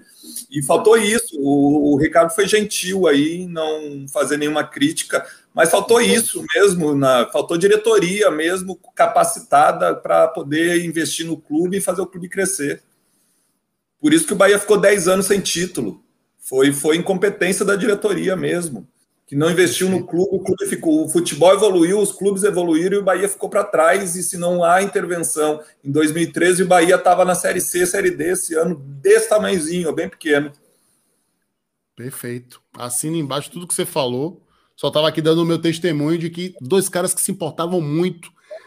Rapaz, Ricardo, eu já vi partir para cima de jogador, porque estava fazendo corpo mole, estava fazendo chacota com a situação péssima do Bahia jogador descompromissado. Eu já vi desembarque no Fazendão, cara dando risada, é, é, programando o reggae e o Bahia prestes a cair para a terceira divisão. Então é esse o Ricardo que eu conheço. E Emerson, a mesma coisa. Emerson já vi brigar na boca do vestiário, dentro do vestiário, já vi partir para cima de gente, sempre cobrando melhoria, sempre buscando o, o engrandecimento do Bahia. Por isso que foram profissionais, são profissionais muito bem sucedidos em suas áreas, em suas searas, e foi um orgulho tê-los aqui. Rapaz, chegou até um superchat aqui, ó. Falem daquele Bahia 0, Cruzeiro 7 2003. Teve corpo mole. Ah, bicho, não vou falar disso não, viu, Ivan? Deixa essa porra pra lá. Aí, não, pelo amor de Deus, ninguém merece. Obrigado, viu, Ivan, pelos cinco contos. Mas esse set aí, eu, eu até te reembolso, viu? Mas esse o corpo mole foi durante o ano todo, ali só fechou o caixão. Não foi é, naquele jogo, é. não. A, a merda já estava feita durante o, o, o ano todo. Bom, foi maravilhosa a live de hoje, a primeira parte que a gente falou de vários assuntos, xenofobia, racismo, falamos de muita coisa importante. Acho que o Linha Alta tem esse papel de educar também, né? De civilidade. Foi massa. E é a segunda hora do programa com esse monstro do goleirismo baiano e brasileiro, meu amigo, meu irmão, meu ídolo, meu pai. Eu chamo ele de pai, viu, Emerson? É meu pai, peço a bênção e a porra. Ricardo Palmeira, o grande Kiko, meu parceiro de quarto zero. Me perguntaram aqui por que, que o apelido dele é Kiko. Olhe para o rostinho dele. Olha o rostinho dele, que coisa, que fofura, que delícia. Ricardo, foi um prazer tê-lo aqui, meu irmão. A casa é sua, volte sempre. Sucesso na sua trajetória, na sua carreira. Um grande beijo para os nossos amigos baianos que estão aí fazendo junto com você esse trabalho extraordinário na base do Palmeiras, que é referência no mundo inteiro. Obrigado, velho. Bom, obrigado você, Dário. Você é meu irmão. E agradecer o Palmeiras através de, de João Paulo, nosso coordenador. É, conversei com ele, comentei que estaria fazendo o seu programa. Ele, pô, vai lá, porque tem que ter autorização, né? Assessoria de imprensa e nosso diretor, que é o João, autorizou, vai lá, representa bem. E eu acho que eu estou muito feliz em revê-lo, todos vocês, né? Galo, o Emerson, é, a gente se fala sempre, é meu amigo, é um cara que a gente trabalhou muitos anos aí, tem uma, uma gratidão e uma, um respeito muito grande por ele. Um abraço a todo mundo, um abraço a todos os torcedores, Bahia e Vitória. É uma sorte muito grande para o, o, o Teixeira, né? para o Matheus. Estou torcendo por ele, está em boas mãos, está bem treinado pelo, pelo Rogério. E se der para ele jogar a final, a gente está junto acompanhando aqui, torcendo para que dê tudo certo. Ô, Ricardo, diga a João Paulo que assim que a vacina chegar e que essa pandemia maldita acabar, que eu espero ele na lavagem do Rio Vermelho, viu? Ele sabe aonde. Ele sabe aonde. Aí, Ave Maria. Emerson Ferretti. Queria deixar um grande abraço aí ao Ricardo, pedir né, que transmita o meu abraço também a todo esse pessoal que está aí, o Gilmei, que foi meu treinador lá no, no Ipiranga, né, o Luciano Júnior também, que tive o prazer de trabalhar com ele no Vitória, João Paulo, Wesley, enfim, todo esse pessoal aí bom, está fazendo um excelente trabalho. Transmito meu abraço. É, provavelmente, Ricardo, em junho eu estarei em São Paulo aí jogando uma competição Master de, do Legends, jogando pelo Grêmio, a Liga das Américas, né? É, e aí, se eu for, realmente está marcado 26 de junho, Grêmio e River Plate. Né, eu vou estar jogando pelo Grêmio, aí eu entro em contato para a gente se ver. Por né? favor, quero acompanhar é. essa, esse jogo e, é. e rever. Aí está marcado já. Se a, se a Covid deixar, vai, vai ocorrer aí dessa competição. São duas competições que eu vou disputar pelo Grêmio. É, a Copa do Brasil, depois começa em setembro também, e mais uma pelo Bahia também, que mais ainda não está definido a data por conta da Covid, né? Então, vou voltar a jogar depois de muito tempo, já estou treinando. Ricardo, é uns treinos, viu? Online. É, pois é. Eu só, rapaz, eu só não estou entendendo essa carreira paralela de Emerson Ferretti sem comunicar ao presidente do Linha Alta. Ô, Emerson, a gente tem que negociar a sua liberação, viu, parceiro? Dia 26, 25, né? Tem que ir na VES, 25 de junho, eu preciso, preciso ter folga, viu? Vamos conversar, vamos conversar. Galinho. Darino, meu amigo, mais um linha alta fantástico. Emerson, obrigado mais uma vez, parabéns pelo seu dia. Valeu, Ricardo, obrigado pela visita. A casa é sua, foi, foi fenomenal essa conversa aqui com a gente. Deixar um aviso, Darino: não ao racismo e vamos valorizar o conteúdo e os profissionais que trabalham no Nordeste, que falam com o Nordeste e que faz um trabalho, fazem um trabalho de qualidade voltado para nós. Vamos valorizar quem está aqui no quintal da nossa casa, bicho. A gente precisa olhar com mais carinho por todo mundo que faz um trabalho realmente diferenciado. É, deixa eu dar só uma satisfação, viu, Galo? Porque a gente anunciou na nossa pauta hoje que a gente ia falar sobre a crise. E não falamos é... de Paulo Carneiro. É, na nossa crise, a gente ia falar sobre a crise política do Vitória, só que, bicho, os assuntos foram rendendo tanto, né? A gente falou sobre xenofobia, sobre racismo, o Ricardo entrou, tinha horário. E aí a gente, logicamente, né, com a presença de Ricardo aqui, e a factualidade também se impõe, né, Gabriel? A gente acabou claro. enveredando falando mais sobre o Bahia, mas amanhã a gente volta no pós-jogo do Bahia Deportivo Guabira, da Bolívia, pela Sul-Americana, e nós vamos falar, sim, sobre essa crise política no Vitória, sobre Paulo Carneiro, que é o maior ídolo de Gabriel Galo. Você é louco. E, e, só um detalhe: é bom a gente falar logo disso aqui, porque deve estar agendado um áudio para daqui dois dias novo, que vai criar uma nova crise no Vitória. Então vamos logo falar desse assunto aí. Valeu, meus amigos. Obrigado, obrigado a você que participou, que mandou mensagem, que assistiu Linha Alta. Deixe seu like, inscreva-se, compartilhe. Beijo, até amanhã, depois de Bahia 4, Deportivo Guabira. Nada, niente, capite. Ah, fui. Obrigado, Ricardo. Um beijo, irmão. Um abraço, tchau. Tchau. tchau.